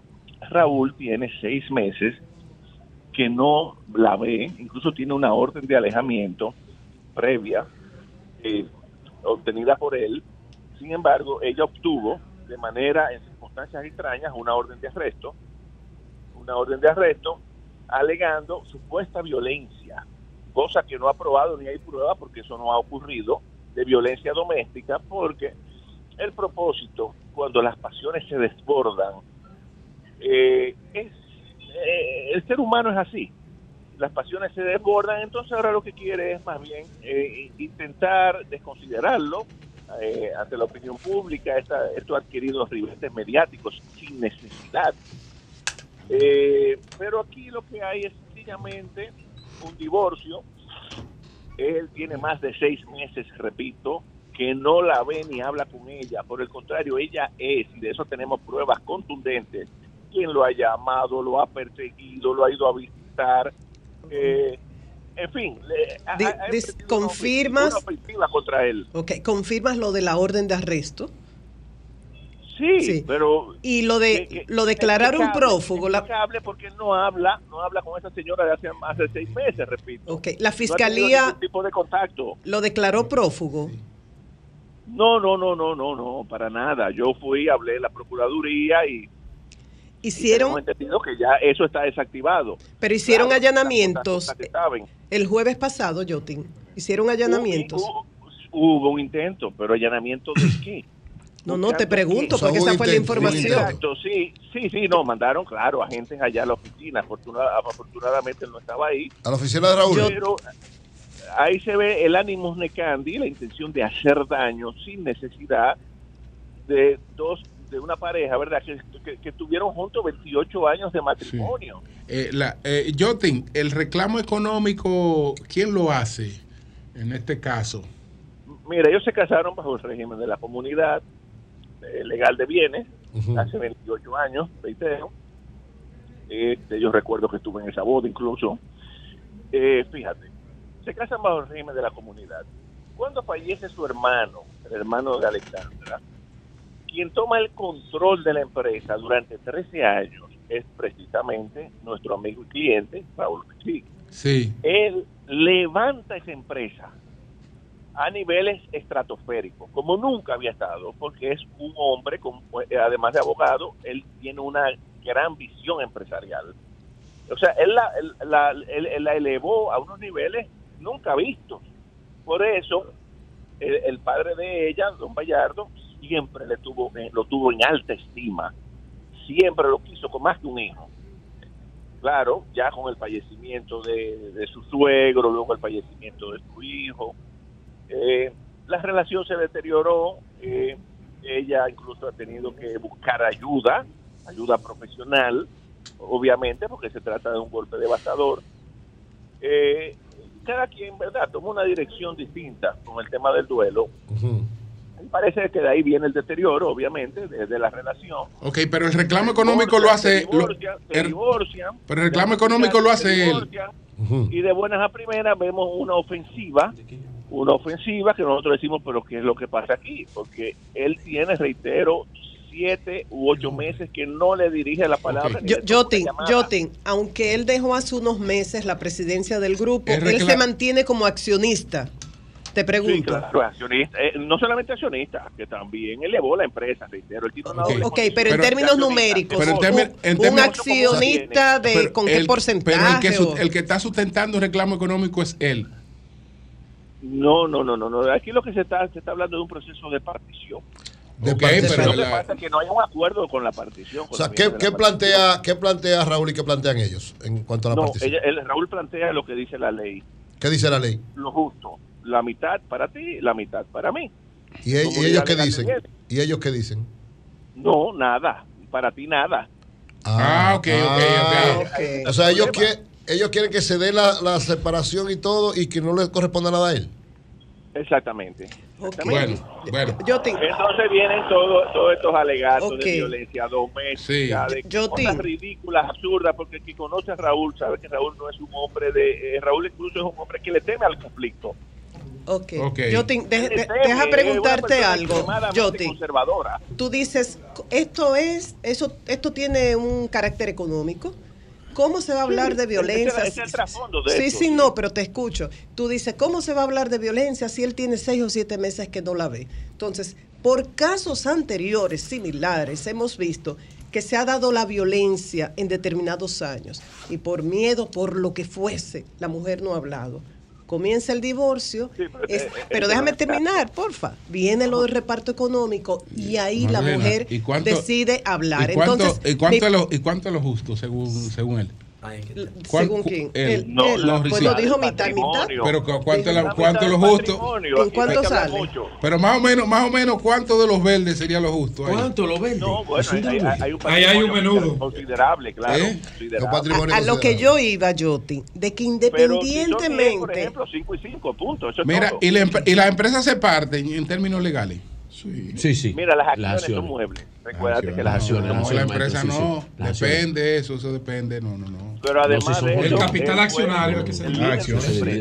¿Eh? Pero además de eso, él es Tiene accionista. 10, tiene que cinco. Bueno, accionista, pero hay que ver si las empresas están involucradas en lo que es patrimonio de ellas. Las acciones de ellas sí.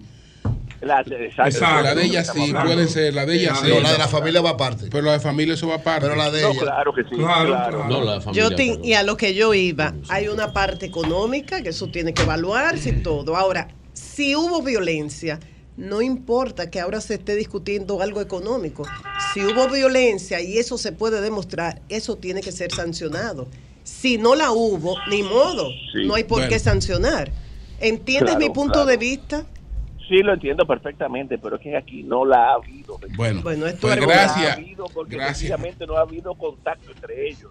Bueno. Ok. Eh, eh, eh, tú sabes que ahora con el tema del feminismo, Y no está la preso, mujer eh. va, No. eh, eh, dice, bueno, Orden de eh, arresto. me empujó, me habló mal, cualquier Bueno. cosa, por ejemplo, ¿Quién la y ya eso es motivo para Yo- que eh, una persecución.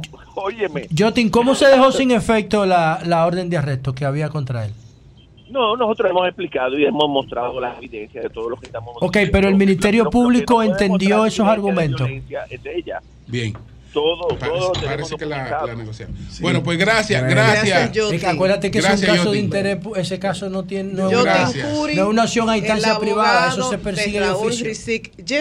Eh, de mi parte, en otra ocasión, tengo el compromiso de entrevistar a la doctora No, no, no. Lilia. Si hay violencia, No va a ser hoy. No, Bueno, no va a ser no, hoy no, hoy porque no ser, pueden, no, porque la titular, la encargada de eso está fuera del país. Marilena, Eh, ¿y de cuánto se está hablando ahí? ¿De cuánto se está ¿De hablando? cuántas Imagínate, cositas? Una Marilena, cosita. lo- nada más que Pero- quiero pero- una pero- cosita. pero- pero se parte los datos. No, yo, una, una cosita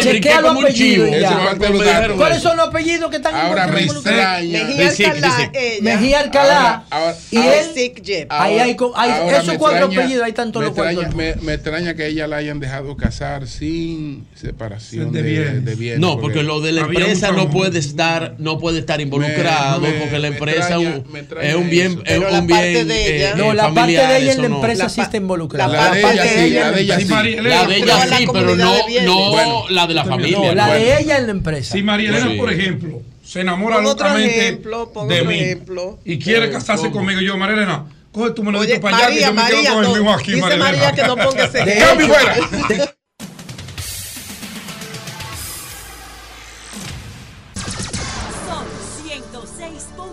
106.5.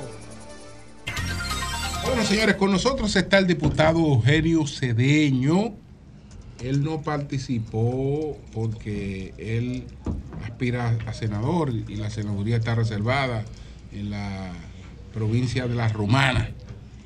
Sin embargo, Eugenio, me enseñaron un mensaje y me lo enseñó un PRMista.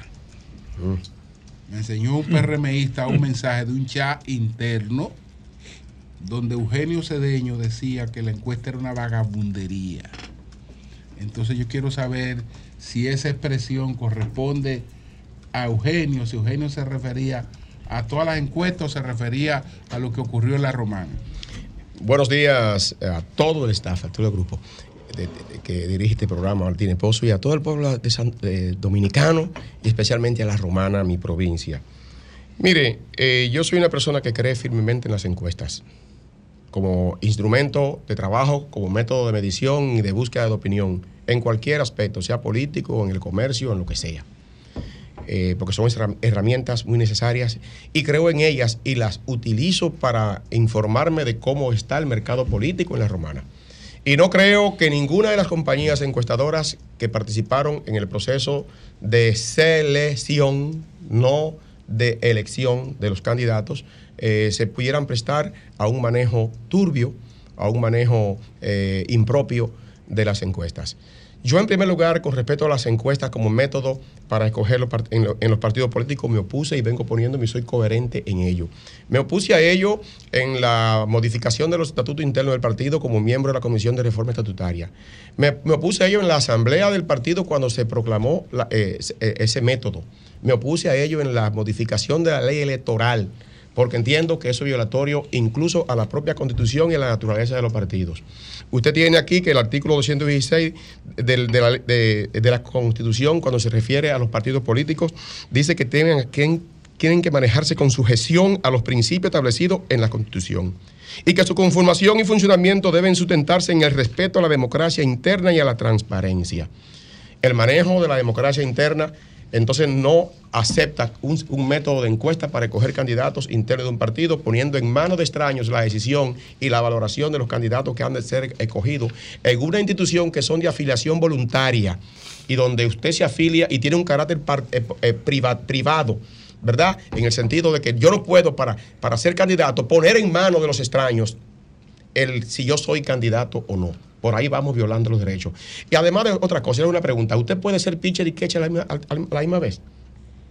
El No. conejo Boboni. nada más. Quien único puede ser pitcher y catcher en esta materia es el ciudadano que Por eso tiene el- fue que usted dijo que era una vagabundería Sí, la no, encuesta. no, le voy a decir por qué. Que, que tienen el derecho a ser elegido, a elegir y ser elegido. Fíjese qué cosa.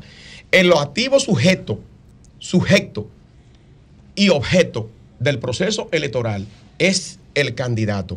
El, el- el elector elige al objeto, al sujeto de votación, que es el candidato. Y el candidato tiene derecho a votar por sí mismo y también a ser elegido. En él se conjugan las dos cosas, derecho a elegir y ser elegido. El elector solamente está ejerciendo el derecho a elegir. Y yo cuando soy candidato tengo el derecho a elegir y ser elegido, las dos cosas a la vez. Y en la encuesta yo no puedo opinar si, si voto por mí o no. A mí no me encuestan. O sea, Ahí que eso se- sería desde tu punto de vista inconstitucional. Sí, ahí hay una- un sesgo de inconstitucionalidad porque tú estás sacando del ámbito, no me permite a mí participar en mi propia elección. Es lo primero. Y lo segundo, digo que las encuestas son, se prestaron a muchas vagabunderías y a muchos manejos. Y esto eh, lo manifiestan la cantidad de personas que tienen inconformidad ahora mismo. Yo le dije a los, a los diputados, no se metan en eso y firmaron un documento pidiendo la encuesta y hoy el mar de lágrimas que hay de parte de los candidatos no tiene madre. ¿Por qué es usted poner como la gallinita ciega su vida electoral en manos de un tercero que puede decidir y manejar? En el caso particular de la romana, de repente amanecieron volteados los resultados en diferentes demarcaciones. No sé en qué momento midieron. No dudo de las compañías encuestadoras. No sé en qué momento midieron, ni a quién midieron, ni cuándo midieron. Y el principio de transparencia que está aquí externado en la Constitución, el artículo 16, ha sido completamente vulnerado. ¿Qué implica la transparencia? Que para yo abrir la encuesta donde voy a elegir a Martino Pozo, yo tengo que llamarlo a él al momento de abrir el sobre lacrado. Claro, tiene que estar la. Junta. Claro, tiene que, no, eso no se tiene discutió que- antes de- tiene que estar la Junta como árbitro ahí para que vea cuando se abre el notario sobre público. lacrado. Y eso no se habló al momento A de ningún- decidir ese método. A ningún candidato, tengo entendido yo, que se le llamó al momento de ir a abrir la encuesta. O sea, me llamaron para decirle que ya, que ya está. La- los Mi candidatos. pregunta es, ¿Ah? al momento de decidir el método encuesta, ¿no se determinó cómo se iba a, a revelar el resultado? Si- no se habló de eso. Eh, dijo que se, los se dijo que se llamaría a los candidatos. Pero no en qué ya- momento. Eh, No, no en qué momento, pero eso no ocurrió. Eso no ocurrió. Entonces, yo permanezco diciendo que hay que modificar la ley electoral, hay que modificar la ley de partido y hay que volver a modificar los estatutos del partido cuando sea necesario para ese método espúreo. sacarlo como sistema, como método de escogencia Don de candidatos a los partidos internos Cedeño, políticos. Tengo entendido que el PRM se reservó la candidatura a senador. Dice Fran Martínez, creo. Eh, exactamente, porque es para llegar a un acuerdo con el Partido Reformista Social Cristiano. Entonces, en ese caso, a usted como que lo han dejado en el aire. Mira, el partido tiene todo el derecho de poner sobre la mesa de Ah, ¿Hay negociaciones. diputación reservada, Eugenio? Por si Sí, en la romana se reservaron ¿Cómo dos, si dos diputaciones, una para hombres y una para mujeres. Sí, claro. se reservaron. Está reservada. Y se reservaron también la senaduría y la alcaldía del municipio cabecera. Yo tengo tres años, dos años diciendo que voy a aspirar a senador y que no voy a aspirar a alcalde. Y yo por respeto a José Lalú, a Martínez Pozo, a, Y que no a- ibas a aspirar a que son mis compañeros y que están aspirando a diputado, yo no voy a ser el de ahora. Ah, yo ahora yo voy a aspirar a diputado porque hay una reserva. ¿Quiénes Incluso- aspiran a diputado? No, porque la reserva no se aspira en una edición del no, incluso mi hijo no está aspirando a diputado. Oye, oye, oye. Incluso mi hijo está aspirando a diputado. Cuando yo dije que no iba a aspirar, y él dijo, pues yo voy a aspirar. Ah, no, pues todo queda entre familias. Escúchame, no, lo- no, no lo tomes de esa naturaleza, que una candidatura a diputado y una candidatura a senador no es un decreto ni es un regalo que se obtiene. Y ganar una senaduría o una diputación, pregúntale a José La Luz si es que te lo regala alguien o tienes que fajarte tú para ganártelo. Es un asunto que es el pueblo que lo Usted se lo está decide. diciendo a un candidato. Sí, y el hijo mío, que, es, Usted olvidó, que es secretario de la organización del Partido Revolucionario Moderno en la Romana, tiene su propio camino, sus hijos, 35 años de edad y su profesión y su familia. Y él salió. Y hace una vida. Y en la encuesta, ¿cómo salió él? Estaba de número uno y está de número uno en todas las encuestas que se hagan en la romana. Pero estaba reservada o no la plaza. No, escúcheme, él compitió por la única candidatura para hombre que había Ah, disponible ¿Y qué pasó entonces? en la encuesta. O uno que estaba en quinto lugar apareció en primer lugar. Anda el diablo. Ah, ahora sí. Tú eres Ah, no, hablando. porque han querido- Es que te quieren borrar del Entonces-. No, no, no. ¿Tú tienes alguna encuesta que diga que tú no Ah, por en eso primer es que- lugar? Pero No claro, claro que el sí, el que. PRM en la romana, El no. PRM, el PRM O sea, tiene dos fichas no de negociación con Pero usted. la encuesta- puede- ahora pues ya lo dieron. Ahora, ustedes, No, están, ustedes No, no. están cuestionando Si la fue- capacidad de la dirección del PRM para No, gestionar ese proceso. yo no estoy cuestionando en Porque este no puede ser que el PRM se deje.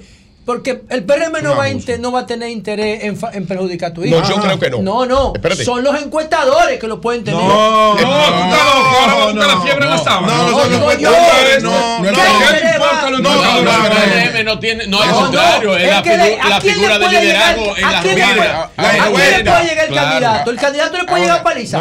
Mira, yo te voy a decir una No, cosa. ¿A quién apoyan ustedes? ¿eh? ¿A quién apoyan ustedes además de a Luis? No, mira, mira, Además nosotros. de apoyar al presidente. ahora ¿A el otro problema, ¿A quién el apoyan, 28, ¿a el quién apoyan 28? los cedeños para, No, para no, ver no, no, qué, no. qué Nosotros- pasó El ahí? 2028 va a haber En primer lugar, yo soy una persona completamente 28. institucional. No pertenezco a ningún grupo interno del partido y mi candidato es Luis Y Abinader. ¿Y el que salió, Es aquí- muy- ¿Y el que salió a quién apoya? ese candidato tiene una afinidad con Hipólito Mejía. Clave. más Ahí está la clave. Sí. Era por A de parte. Pero lo que dice José La Luz, de que, mira, aquí, ya- no hay- Ya no aquí más Porque eso pasó en varios sitios. nosotros, en el caso particular nuestro, no estamos buscando sí. culpables, no estamos buscando culpables. Sí. Y no cuestiono a las compañías encuestadoras. Tampoco entiendo, como José La Luz, que el partido pueda tener ningún interés en manipular Bueno, el partido algo es que en recibe contra. la información y en dice contra- quién supuestamente ganó. Ahora, y eh, recuerden, que la gente, hay un cliché que dicen que las encuestas son un reflejo, una fotografía del, Del momento. momento. Bueno, habría que ver entonces en qué momento fue que Aguilera tomó Ah, esa pero fue el centro fotografía, del Cibao. esa fotografía No, en la no, romana, habían, eh, o la eh, Gallup o la Eugenio, compañía que fuera. Eugenio, Era Gallup, era Ipsos Y el sastre era económico Centro del Económico Cibao. del Cibao. Habría que ver el sastre en el momento en que tomó la fotografía. Ahora, ¿cuál es tu posición, Eugenio, la correlación a la, a- a la romana? En caso de que se reservara la senaduría y tú fueras el candidato, eh, ya entonces Mira. la, la- el reclamo a la diputación pasaría ya. Claro. No, mira, el Claro. tema de la diputación, Paliza nos ha garantizado a nosotros, porque él dijo, aquí hubo un, un virtual empate y la resolución dice que cuando hay un empate, eh, Se va a convención, o no hace tiempo, convención no nueva, tiempo. y como hay una reservación, el partido tiene el derecho de ponerlo de candidato. Cedeño, tú la- no, señor, yo no, no aspiré a diputado, entonces pongan al muchacho, pero no lo pongan por reserva, porque él ganó la encuesta, pongan por reserva al otro. Es lo que yo he dicho. Ahora, si él va como candidato al final, los resultados serán los que hablarán eso y poco importa. un problema de imagen al partido porque Oye. estaría cediendo su Sí, credibilidad. Oye, poco importa como sea si él va como candidato. Ahora yo quiero decir lo siguiente, con respeto a la alianza con el Partido Reformista de la Romana. Ok, finalmente. La dirección del partido en la Romana hizo un documento y lo trajo el día de ayer a Paliza como presidente del partido pidiéndole en primer lugar que en la Romana no haya alianza. En la Romana nosotros ganamos las elecciones con cualquiera de los candidatos a alcalde que tenemos, aspirantes, que son Jacqueline Fernández, la actual gobernadora, y Kerry- Eduardo Kerry Botivier. Ganamos la senaduría con nosotros como candidato a senador. La ganamos por encima del dinero que esté circulando en la calle. Entonces, el partido en la Romana realmente no necesita tener una alianza. Y si la tiene por interés macro del gobierno, Pero alianzas jamás, nacionales. Jamás, por eso, por Se interés macro, jamás el partido debe ceder las dos candidaturas principales. El Partido. Reformista entendemos que debe ir en esta alianza con una de las dos candidaturas, sea con la senaduría o sea con la alcaldía, pero nunca Con las dos. aliado de manera calimocha. Es decir, si el Partido Reformista va a ostentar la candidatura a, a senador, nosotros ostentaremos con un candidato, un militante nuestro la candidatura a alcalde, pero ellos no podrán, no deberán inscribir alcalde, porque si ellos llevan, llevan su alcalde y nosotros nuestro alcalde, esa alianza en la senaduría no va a ser efectiva y no la vamos a respaldar. Ok. De manera pública Bueno. lo decimos así. Bueno, pues muchas gracias, Eugenio Cedeño. Hay muchos temas legislativos ahí que hablar, pero estamos hoy un poquito precarios. Estamos un poquito Sí, el tiempo. tiempo está como- Sí, como- tiempo. Hay un tema muy espinoso y que el país, yo lo he alertado, con el tema de la ley que tiene que ver con los bienes incautados, Sí, tú has llamado que la se está pretendiendo legalizar lo que hace la Dirección de Control de Droga hoy, lo que hace el Ministerio Público, que agarran los bienes incautados y hacen fiesta con ellos. Y Bueno. hoy son pasibles de ser demandados por ese uso y abuso de esos bienes que no han sido decomisados.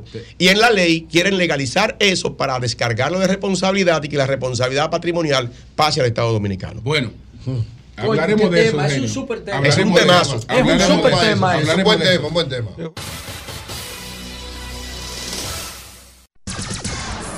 106.5. Aprovecho, Virgilio, un mensaje que le manda Miriam Cabral. Se lo mandó hace varios días conmigo. Ah, dígame, dígame. A Miriam. Ella lo quiere ver a usted con su pizarrita. Ah, sí. Ella quiere ver con su pizarrita. Ah, pero yo la traigo. Y quiere, Esa pizarra se murió. Pero ella quiere, no, ella quiere que usted tenga la pizarra. Y como sabe que usted es una persona objetiva, ella, por cada persona que usted mencione, ella quiere también que mencione el PRMista que ella le va a demostrar que se va. ¿Qué? Ah, ok. Porque ella, eh, eh, Ella eh, tiene una ella- pizarra. Ella tiene una pizarra de Miriam PRMista. tiene una pizarra. Doña Ella Miriam, ella su tiene una- pizarra. Ella tiene una pizarra de PRMista No, que se van. Doña Miriam. Doña Miriam. del programa. Doña Miriam. Esa pizarra de Virgilio cumplió su Ella momentito. pizarra. Doña Miriam, acepto el reto. Sí. Vamos arriba. Acepto el reto. Y ojalá, ojalá otros líderes políticos y algunos quieran venir con algunas encuestas, que yo he pedido a algunos que Sí, no, vengan aquí. ella a lo que quiere venir con la pizarra. Manito, Ah, pero con la manito, pizarra vamos. manito, vamos. Acepto el reto, doña manito, Miriam. pizarra, manito, Un pizarra. honor para mí. Manito, ¿qué dice el termómetro? Vamos arriba. Te noto sudando. Miren, hablando es que uno se entiende. Gracias a todos los que nos escuchan a través de este Sol de la Mañana de Sol 106.5, RCC Media, la Catedral de la Opinión en la República Dominicana. Y ayer estuvimos en la, la semanal. eh, y estábamos, eh, primero vimos cosas muy importantes, el programa de El Mibet, de lo que está haciendo el Mibet, 5.665 Tremendo, tremendo. viviendas Bueno. entregadas Después del 2024 vamos a ver lo grande que era. entregadas, beneficiando a más de 30 mil familias. Miren, una inversión de trabaja bien. 19 mil 298 millones de pesos. Gran Santo Domingo, Santiago, Santiago Rodríguez, Bauruco, San Juan, Montecristi, San Pedro de Macorís han sido de los lugares beneficiados por el programa Mi Vivienda del MIBET. Que quede claro, y lo dijo el presidente, y lo dijo el ministro Carlos Bonilla, que hizo que hizo una, una semblanza muy interesante eh, con respecto a los padres eh, de ambos. Y dijo, eh, en el caso específico... Interesante, sí. Sí, Ah, sí, en el caso específico de San Luis fue que habló, ¿no? Sí, del, de- del proyecto de eh, Invivienda. Invivienda Sí, de Invivienda, Bonilla, sí, sí. Cuando el Sí. ingeniero Pedro Bonilla Sí. era director Sí. de- Del del, INVI. INVI. Del INVI. El Eh, padre era del ministro presidente de Hacienda. Abinader era ministro de Hacienda. Y ¿El padre de entonces... quién era ministro de Hacienda? Sí, El- el, padre de el padre de del don, eh, don Rodolfo. Ah, Padre sí, de- es verdad, eh. Don Rafael eh, Abinader. Don. Rafael Abinader. Era, Sí, sí. Ministro de, de, finanzas en ese De momento finanzas. Y dijo-. Eso es en Vivienda Santo Domingo. Sí. Es el proyecto que la gente El decía, mira, el, el tuyo, el tuyo va ahí en, ese, Sí. en el quinto piso. el proyecto, ahí, en el proyecto de Invivienda ¿Es el mismo proyecto, fue un plan un iniciado, eh. un Sí. plan iniciado por nuestros padres, lo cual hace el mayor compromiso para nosotros para que le demos respuesta a esas personas que tienen años que no se le termina con más de papá le 20 debían unos cuartos edificios a medio talle que estaban sin Nunca terminar. En condiciones de vulnerabilidad. Ah, Vete a dice hablar con Carlos los dos hijos Bonilla. ahora, de hijo a hijo, tú vas como Entonces- hijo. Papá está muerto. No, pero tú vas como Entonces, hijo y hablas con, los- con- con los dos hijos, tú hablas con los dos Sí. hijos. Mira, Y tú, no, porque eso fue una deuda del Estado. Yo creo que eso prescribió. Miren, Yo eh, no voy a pelear con mi hermano Carlito. otra eso. otra cosa aparte aparte de esa Carlito, aparte de esa ministro. Si me permiten por sí. favor Pero aparte Bonilla. Adelante, aparte adelante. aparte Carlito no es un tremendo ministro. sí, sí, claro. Carlito Bonilla. Claro, una estrella.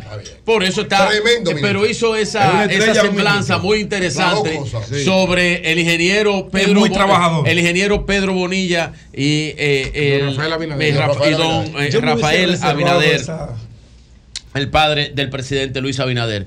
Muy interesante. Y importante sobre estas eh, 5.665 viviendas es que ningún otro gobierno ha entregado cifras similar en tan solo tres años.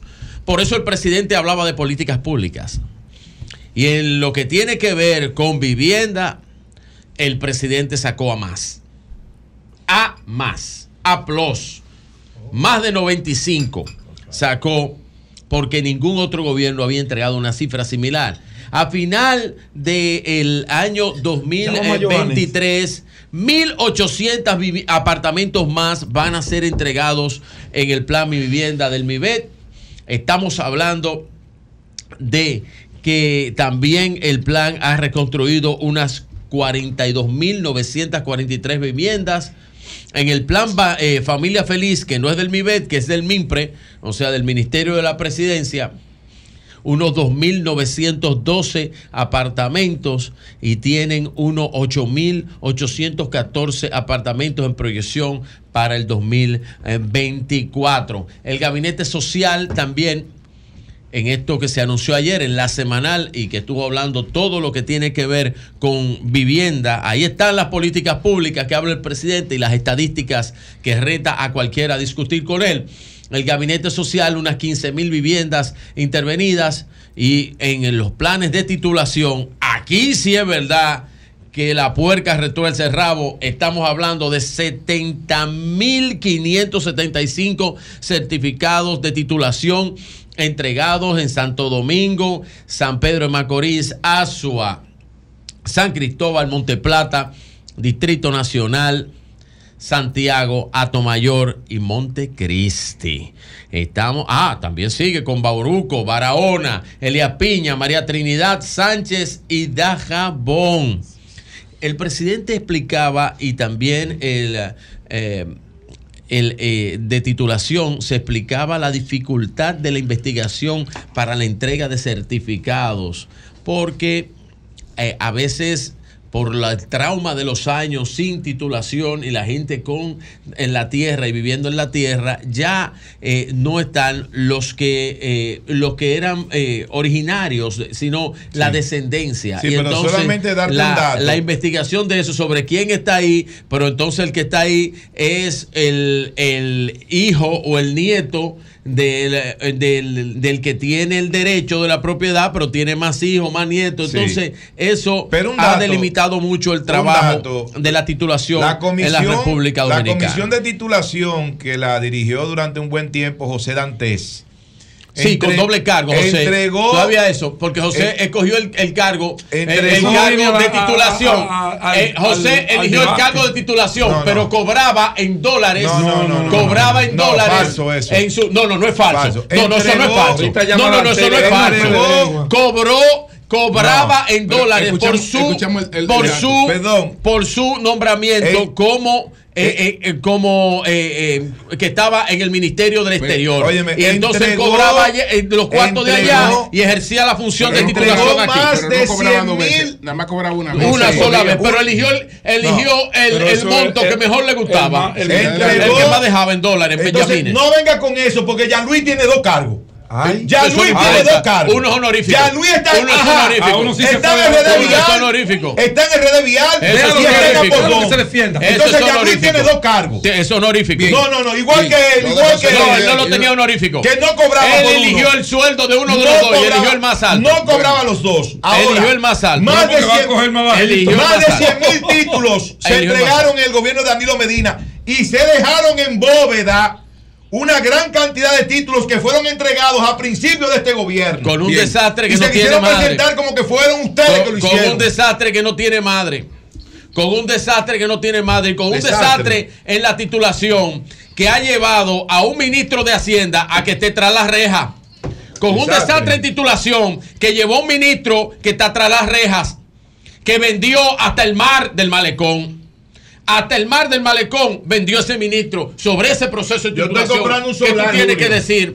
Y estoy que hizo solar, y que le hicieron un, una, una titulación. solar. le hicieron una titulación Nayicha Ede una titulación totalmente irregular en eh, óyeme bien en un complot con más de siete funcionarios de gobierno. Yo estoy comprando. Y estoy citando el caso específico de la titulación y la venta y el cambio de título de el algodonal. Yo estoy por el cual el ministro, ex ministro de la eh, ministro de Hacienda, Donald Guerrero, yo, está, yo estoy todavía comprando un solar. Ah, y, sin defensa. Y lo porque quiero, el PLD no lo defiende. Y lo quiero el solar. Y sin defensa. En las inmediaciones de la Monumental o de la Colombia, pero no pago más de dos mil pesos por metro. Está bien. No pago más de dos mil pesos por metro ese solar. Yo, Está bien. Yo quiero un solar ahí en esa zona. Está bien. bien. Nada más te digo algo. Nada más te digo algo. Era tan bueno ese, eh, toda la titulación de este país. Ayúdame Era tan buena toda la titulación de este país. Bueno. Eh, que el que titulaba escogió el cargo, el cargo del exterior para cobrar el dinero y ejercía las funciones, ejercía las funciones. Y el otro que tenemos ejerce las dos funciones. Una es o, la DR de vial, que los dos, tiene que la de vial y de cordón. Tiene que leerte, estás diciendo y discúlpame allí las dos funciones. Pero estás diciendo un mayúsculo disparate. No, eso discúlpame. Falso. No, no, no te lo permito. Firma cheques en las dos instituciones. Un error. Firma cheques en las dos instituciones. Pero el decreto Nayib maneja el, el dinero de las decreto, el decreto. No, no me vengas tú con eso. Allí. Bien. Nayib. un sueldo no es nada. Nayib. Disparate está diciendo Nayib. tú. Nayib. Bien, Nayib. El ya. decreto. Que no conoces el Estado dominicano. El, Nayib. Bien, bien. Nayib. El decreto, óyeme bien. El decreto maneja las dos instituciones y una de ellas, la de RD Vial, es honorífica. Y tuvo un cargo honorífico. cheques en RD Vial. Y tuvo, dos, Dante no cobraba el Tampoco no, pero eligió, eligió el que más le gustaba. Yo te pregunto. No, yo te pregunto no, no, era honorífico porque los dos nombramientos estaban con los cuartos. Lo que pasa es que tuvo que elegirlo por la ley. Ya Luis firma cheques en las dos instituciones, ¿sí o no? Está bien, pero eso no tiene que ver. Tú lo estás llevando plano que no es. Estás que no es no se puede confundir al pueblo todo el tiempo, ya, que el pueblo no es tuyo. Ahora tu imprudencia la. Miren, algo sobre la alianza, ya. Algo sobre la alianza. No, no voy a hablar de eso. Alianza, alianza. Voy a esperar, voy a esperar el resultado, voy a esperar el resultado del abrazo de los borrachos. el borró todo lo que tenía. El abrazo de los borrachos. No, no, no, no, no, no, lo tengo aquí algo. Miren, el Venía yo, y salió. Yo, tras, yo ayer, ayer vi que con la expulsión de Humberto Salazar, eh, vi algo de un partido intolerante. Tienen intolerancia a la crítica. Aunque Humberto era muy fuerte en su crítica directamente y lo expulsaron eh, de por vida. No, debieron suspenderlo.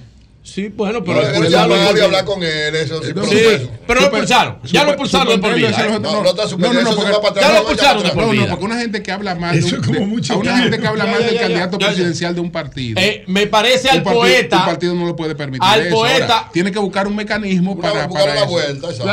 no puede permitir. Nadie puede tener un ah, dirigente de su partido ah, hablando mal del candidato. Pero oigan esto, fue de por vida. Y como diría el poeta eh, como fue de por vida, para siempre me parece mucho tiempo. Pero fue para siempre, según eso. Entonces, ese partido, ese partido me parece un poco intolerante.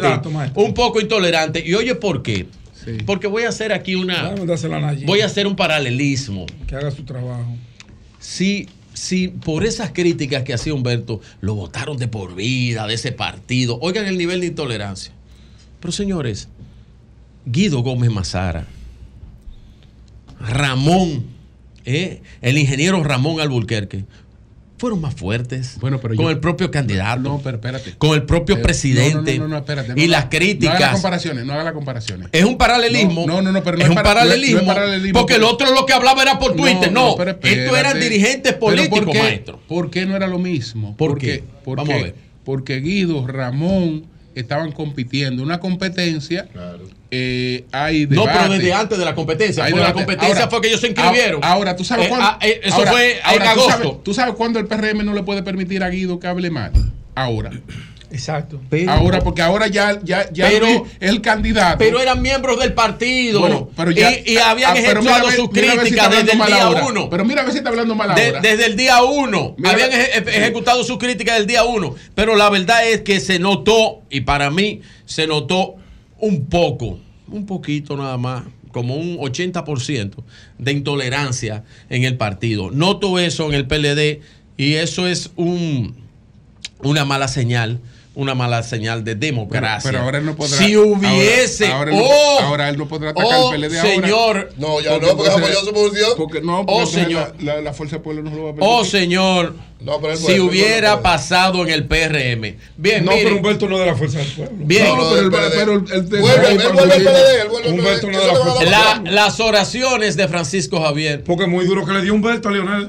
El Las 19. oraciones de duro, Francisco Javier. Un momentito. No, pero Las eso se olvida, oraciones. eso se olvida, No, Pedro, eso- podemos olvidarlo o eso no. se podemos Ya, yo se olvidó, ya. perdonarlo, Eh, sí. pero olvidarlo nunca. No, el que no olvida no perdona. No, no, no, eso es en la iglesia. No, pero por eso. no, es que, muy duro, Oye, sin ¿tú sabes cuál es el líder de, justificación. de, de tu jefe? Ey, ¿cuál es el líder de Lionel? De Guido. De Ey, Guido. del líder de el- Pedro, Adelante. el- Pedro, los dos líderes de Lionel. Jesús. Un momentito, un momentito, por favor. Eh, entonces, el, aquí eh, escucharon las oraciones, parece en el comité político de Francisco Javier. Francisco Javier, que ya me explicaron por qué fue que Francisco dio mucha vuelta aquí, pero no lo voy a decir. No lo voy a decir. Ya me explicaron por qué. Ya.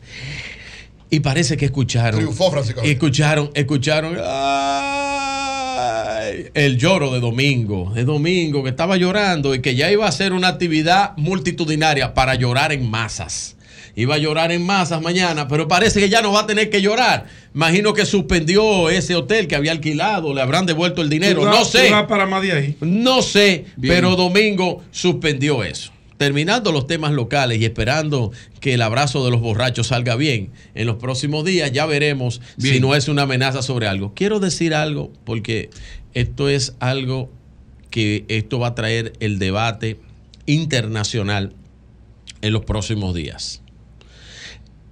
Y voy a hablar de Estados Unidos específicamente.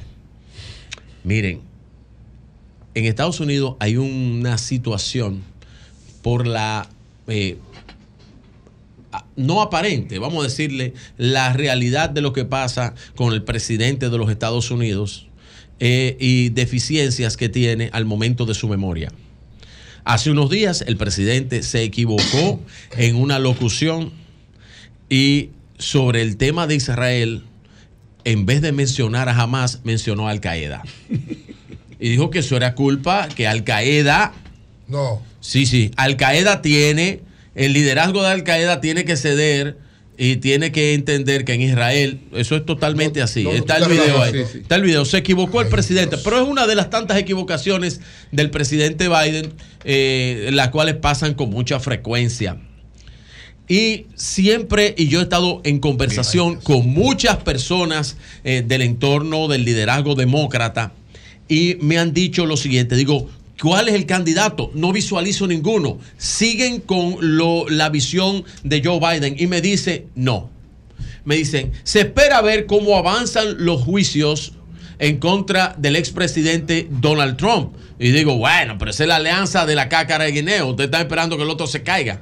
Y me dice, no, porque inmediatamente tengamos un futuro inmediato sobre lo que va a pasar eh, con Donald Trump, la asamblea para elegir la Asamblea Demócrata trabajará para elegir en base a la figura, esto es algo que no se ha dicho, la figura de consenso de las fuerzas demócratas en Estados Unidos, de los Clintons y de los Obama, es nada más y nada menos que un colaborador muy cercano de Biden que trabaja con ¿Cómo el llama? presidente Joe Biden hace más de 22 años y es la figura de Tony Blinken. Anthony Blinken, secretario de Estado, sería el candidato de consenso por los demócratas. Cambio Maestro. fuera.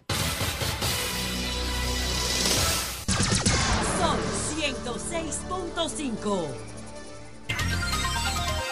De conversar con Ruskin Pimentel, que está de visita aquí con nosotros, vamos a escuchar a Pedro. Buenos días, Pedro, adelante. Buenos días, don Julio Martínez Pozo. Buenos días a todo el panel.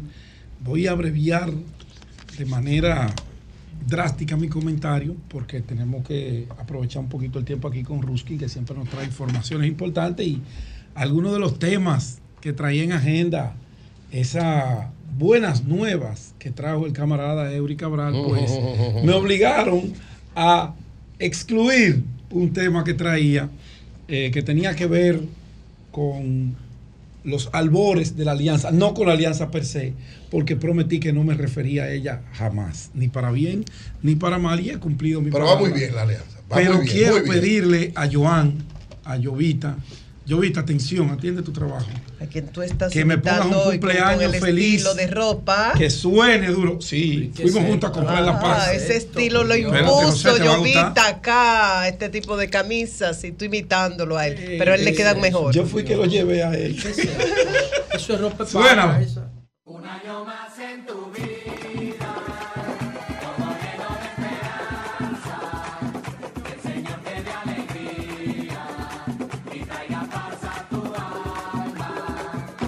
¿Cómo tú lo dices? Y cumpleaños Cristal. Esa Ey, qué es, linda, ese Cristal. cumpleaños feliz es para la pequeña de la casa, Cristal Ay, ay, ay, María ay, ay. Jiménez Vázquez. Un- un beso Marín. para Cristal. ¿Cuántos cumple? 12 años. Ay, Ese- Cristal. 12 años cumple la esa princesita que de verdad que es un Dios la rayo de bendice. luz en la familia Cristal. Se ha desarrollado en una familia de cuatro adultos. Porque Peter es adulto, tiene 19 años. Jennifer su hermana mayor, tiene 27. Y María y yo, que somos sus padres, tenemos unos cuantos. y Cristal es un angelito que nosotros tenemos, que le damos gracias a Dios por su presencia, por su vida.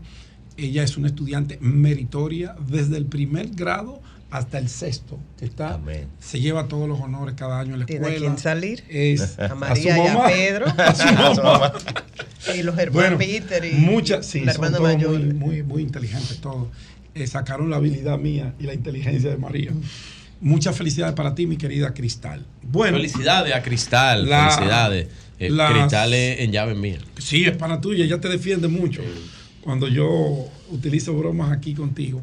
Eh, a modo de, de denuncia, de información, en Carmen Renata 3, Carmen Renata 3 es aquí en Pantoja, nos divide de la circunscripción número 2, la avenida Monumental. Hay un problema serio, eso es un residencial que se desarrolló la, la constructora Bisonó. Ellos también salen por la avenida Monumental, ocupan mucho terreno. De hecho, mucha gente que vive allí vivió en los Girasoles, en Los Ángeles, y se mudó allá por las viviendas de bajo coste. Pero ellos tienen un problema que la alcaldía del Distrito Nacional tiene que prestarle atención. Tú tienes los videos ahí, yo ahorita de Carmen Renata, te los mandé temprano. Eh, y es que venció, perimió el plazo de administración de la Junta de Vecinos de Carmen Renata 3 y las autoridades que perimieron en sus funciones abandonaron todo. Ustedes saben lo que significa abandonar todo en un residencial de apartamentos que hay más de 4.000 viviendas, es que todos los servicios han colapsado. El tema de la seguridad, el tema de la limpieza, el tema que tiene que ver con eh, la recolección económica para honrar esos compromisos y la seguridad, como hace un año que nadie le da el frente, pues abandonó y eso está a su suerte. me han llamado varios vecinos porque ellos han solicitado encarecidamente a la dirección de juntas de vecinos del distrito eh, y no le han dado ninguna, que no sé por qué ellos pertenecen al distrito, deberían pertenecer a la alcaldía de Santo Domingo. eh, ahí creo que esa es al área de Pantoja, que es un distrito municipal, pero no sé por qué, me imagino porque su entrada, tienen una entrada ahí en la República de, de- en la Avenida Monumental. Pero ellos lo que quieren es que por favor les visite la comisión y le fijen el día para ellos escoger legalmente una junta de vecinos que pueda volver a hacerle frente a todos los problemas que ellos tienen allí y son muchos. Yo conozco bien ese residencial porque ¿Cuál es eh, siempre voy Carmen Renata 3. Aquí está, Ah, me escribe mi amigo y colega Julio Caraballo que vive en esa zona y ah, es la Junta Municipal de Pantoja. No es el ayuntamiento, eh. Mi aprehensión tenía sentido porque ellos están del otro lado, gracias a Julio Caraballo. Sí, pues ellos están del otro lado de la monumental. Correcto. Entonces, aunque tienen una salida a la monumental, Sí. pero ellos pertenecen a la Junta Municipal de Pantoja.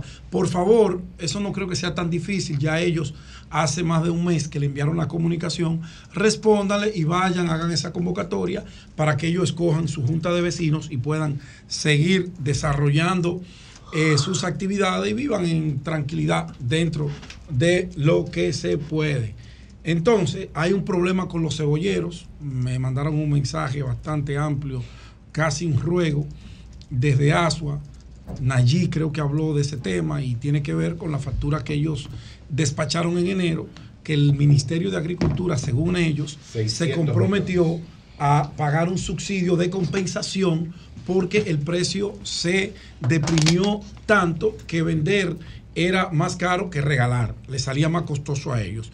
Ellos se quejan de que han ido en varias oportunidades hasta eh, el ministerio y no han encontrado ninguna respuesta, incluso han salido a la luz pública mensajes del ministro de que él no les debe nada. Y eso lo tiene a ellos muy preocupados. Imagínese usted, esos pequeños productores de cebolla, de San Juan, de Asua, de toda esa zona sur. Creo que son 600 millones de 600 pesos. millones, un poquito más de 600 millones de pesos que para ellos representa todo. Y para cualquiera es- es representativo. Imagínense para esos pequeños productores de cebolla y ojalá se le pueda dar eh, eh, una respuesta pronto. En el Ministerio de Educación hay una situación en el área inmobiliaria. El área inmobiliaria es aquella que tiene que ver con la compra y selección de los terrenos para la construcción de escuelas. ¿Qué ocurre? Usted va y le compra en un predio una porción de terreno de mil metros, pero cuando el Ministerio de Educación va, ocupa 1.500 metros. Ya se había hecho el contrato de los mil metros, hay una adenda que debe eh, legitimar, que debe reconocer, fruto de conversaciones, fruto de un peritaje que se hace en el terreno. Medir una tierra es lo más fácil. Se mide ancho por largo y le va a dar la cantidad exacta. ¿Qué ocurre? Que hay tranques para el pago de esas adendas y que esos propietarios pues limitan la no objeción para que ellos puedan tener un título definitivo. ¿Y qué es lo que está pasando? Según eh, vendedores que se sienten chantajeados, que se sienten timados por las autoridades de esa dirección de inmobiliaria del Ministerio de Educación. Dicen ellos que ahí se le está exigiendo para reconocerle la deuda, para reconocerle la adenda y pagarle su dinero que es de ellos, que no es del ministerio, que hay un dinero para pagarlo, que sale del presupuesto nacional, nada más y nada menos que un 50% del total del dinero que se va a pagar. Dicen ellos. Yo simplemente hago la denuncia para que el director de esa unidad, que ni siquiera quise que me dieran su nombre, para que no vayan a creer que uno está personalizando esto. Yo hago la denuncia, usted investiga, señor ministro, señor encargado, y determinen, y determinen si es verdad, porque son muchos que me han llamado, que ya llevan a, eh, uno, dos, tres años detrás de ese pago y que la exigencia que le hacen es que lo van a cobrar cuando ellos firmen por detrás un reconocimiento de que van a aceptar el 50% y el otro 50% tienen que devolverlo en efectivo. Yo no creo, de verdad que siembro dudas sobre la información, pero tengo que dar el dato para que las autoridades investiguen, porque eso sería un acto de corrupción, un acto de corrupción bastante asqueroso y abusivo por demás que el ministerio no debería estar en eso. Eh, finalmente, dos informaciones.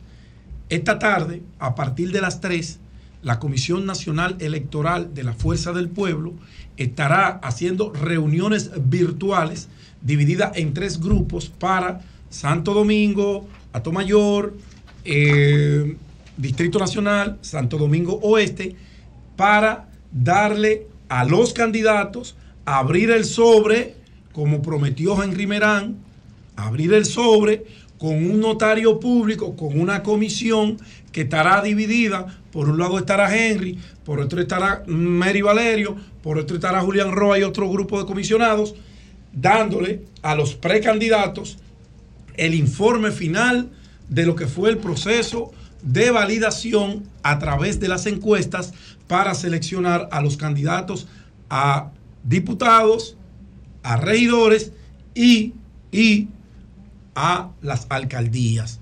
Creo que el distrito no se va a anunciar hoy, lo de la alcaldía, tampoco Santo Domingo Este, por un tema de lo que se está conversando, que decía Eurica Cabral, de la alianza.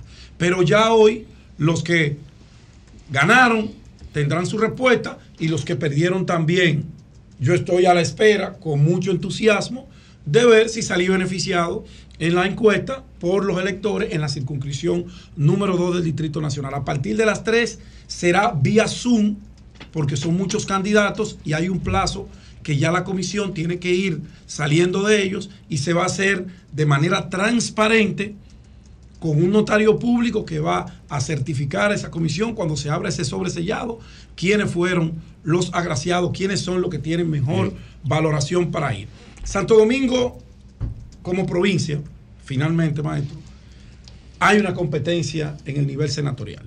Yo tuve acceso a una encuesta, no voy a dar el nombre porque aquí hay una encuesta, que aunque no ha medido en esos niveles, ¿Cuál? yo respeto mucho la empresa Ven que yo soy encuestólogo. y vamos. la situación que hay en este momento es una competencia feroz entre Rubén Maldonado, Ay, un bueno, 32.5, Rubén. y se ve en sus actividades, un político ducho, un veterano de mil batallas, eh, diputado en Santo Domingo Norte en más de seis ocasiones, presidente de la Cámara de Diputados, Sí, un sí, líder, sí, un líder.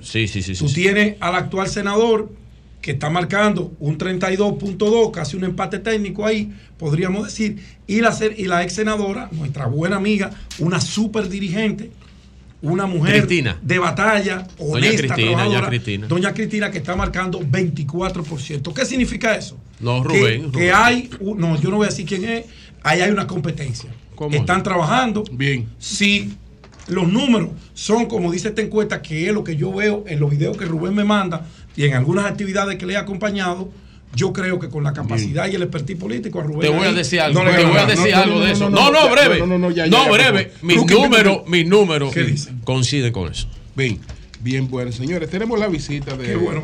Rookie Pimentel, que es el director de comunicaciones del Senado de Nueva York. Gracias, Rookie, Ruskin, por siempre, por tu, tu apoyo.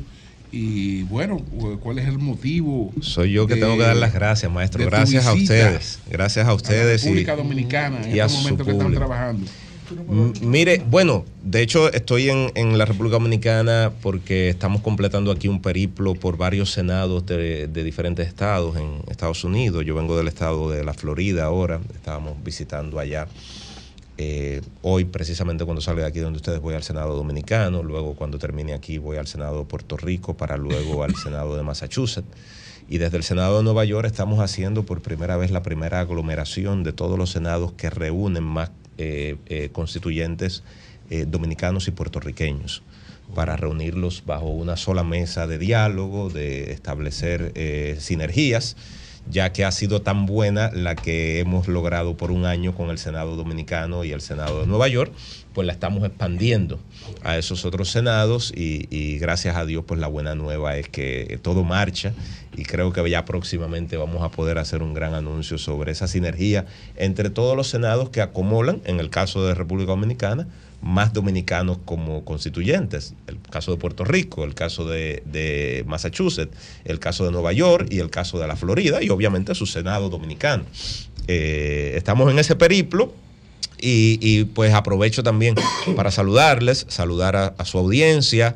He venido a traerles unas revistas que le ha mandado el senador Sepúlveda para que la vean y la ponderen. Muy Se trata edición, de edición. El Rumbo.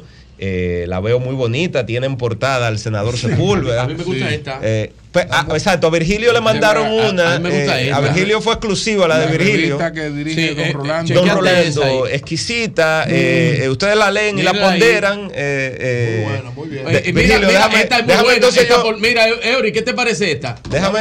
Muy sí, buena. déjame sí. enseñar yo esta. No, a mí me gusta esta, eh. Eh, Ah, eh, sí, eh, exacto, esta porque después piensan que yo, vine a traer esta, A mí señores. me gusta esa. Esa se la mandaron a No, a mí Virgilio. me gusta esta, tú ves. Bueno, Entonces, saludos a ellos. Y miren, Hay un artículo tuyo, Ruskin. Sí, léelo, usted lo pondera, usted lo pondera, me lo leen ahí. Me gusta, me gusta. Miren, eh, este libro es una joya de un dominicano, el sargento Aquilino Gonel.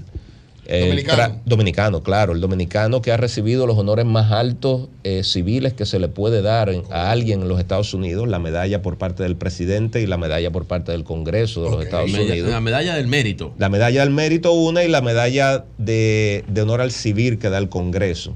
Una la da el presidente de los Estados Unidos y otra la da el Congreso en el Pleno. Solamente hay siete personas vivas con ambas.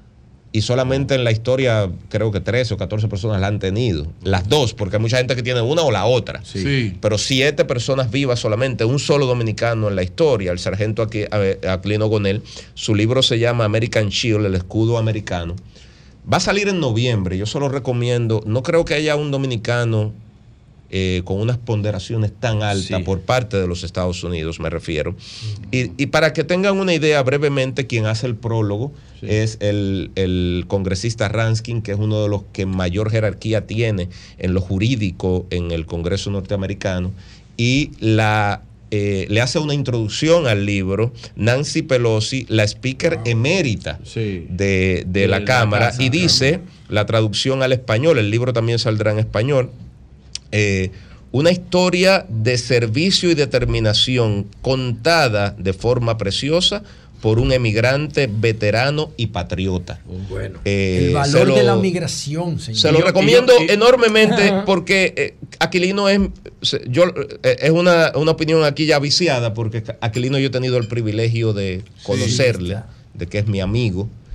Y Aquilino tuve, con él. Aquilino con él y yo tuve, tengo el privilegio de ser hermano de armas de él. Él fue sargento también en el ejército. Ustedes hicieron que Yo- entrenamiento, estudios. No, no, no, no qué? nos conocimos durante el término de Ah, servicio. Yo lo ya- conocí luego de ya, esto, pero todos los soldados somos hermanos uno del otro. Sí. Y él es veterano de la guerra de Irak. Eh, eso Eh, tiene. eh, Entonces, ahí que ¿cuándo, tiene que ver con. estará disponible? Entiendo que en noviembre eh, las plataformas digi- digitales y, y físicas lo puede adquirir por las diferentes plataformas. este momento? Es un viejo, Aquilino, yo, Aquilino es más viejo que yo. Aquilino, si tú me estás oyendo, tú eres un viejo. yo. Aquilino No, él es más joven que yo. Yo tengo más 45 y Aquilino es más joven que yo. Mira, Oye, eh, viejo, eh, viejo, sí. y tiene, y tiene eh, ¿qué tiene que ver? Porque veo el nombre de Susan Shapiro. ahí- ahí. Ella le ayuda a escribir el, el libro y Susan es una escritora con varios publishers Claro, de, sí. de- del New Todos York los Shapiro Times. tienen. tienen- Y yo, yo venía leyéndolo en el avión y tuve que parar de leerlo porque es muy emo- emotivo. Ah, es muy convierte- emotivo. conviértalo en un documental. Desde, desde que él salió desde su pueblito que cuidaba vacas aquí Oye. con su abuelo. La Eh, presentación Vamos a parece, aprovechar un- tu tiempo. parece una película, ¿eh? Sí, sí, sí. parece sí, de una película, sí. o sea, que da una película. Sí, sí, sí, sí. Líder, eh, enteré que un dominicano consiguió Ajá. la primera licencia para comercializar cannabis en Nueva York. Anda. Esa es la aspiración para que yo tengo para la República ¿Tú Dominicana. quieres traer cannabis para acá? No, yo quiero que las drogas se legalicen para poder, no para, perdón, Para poder para poder verlas y No, fiscalizarlas.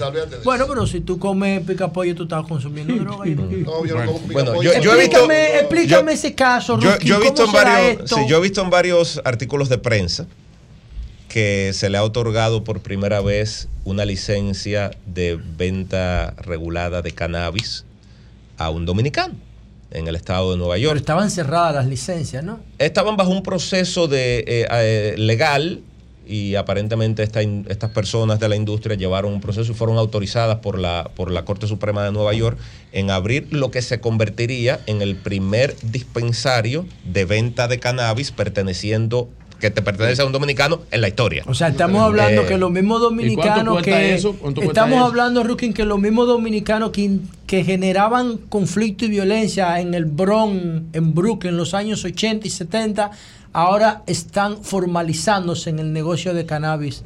La misma herencia, la misma cultura, aunque no sea la misma Claro, familia, ¿no? mira, bueno, yo te digo algo, eh, y esto verá bajo mi, mi condición de empleado de gobierno. La, el consumo de cannabis en Nueva York es legal. Sí, claro. Y esa es nuestra ley. Eso no quiere decir que va a ser ley aquí o en otros lugares del mundo. Ahora, en nuestro estado es nuestra ley.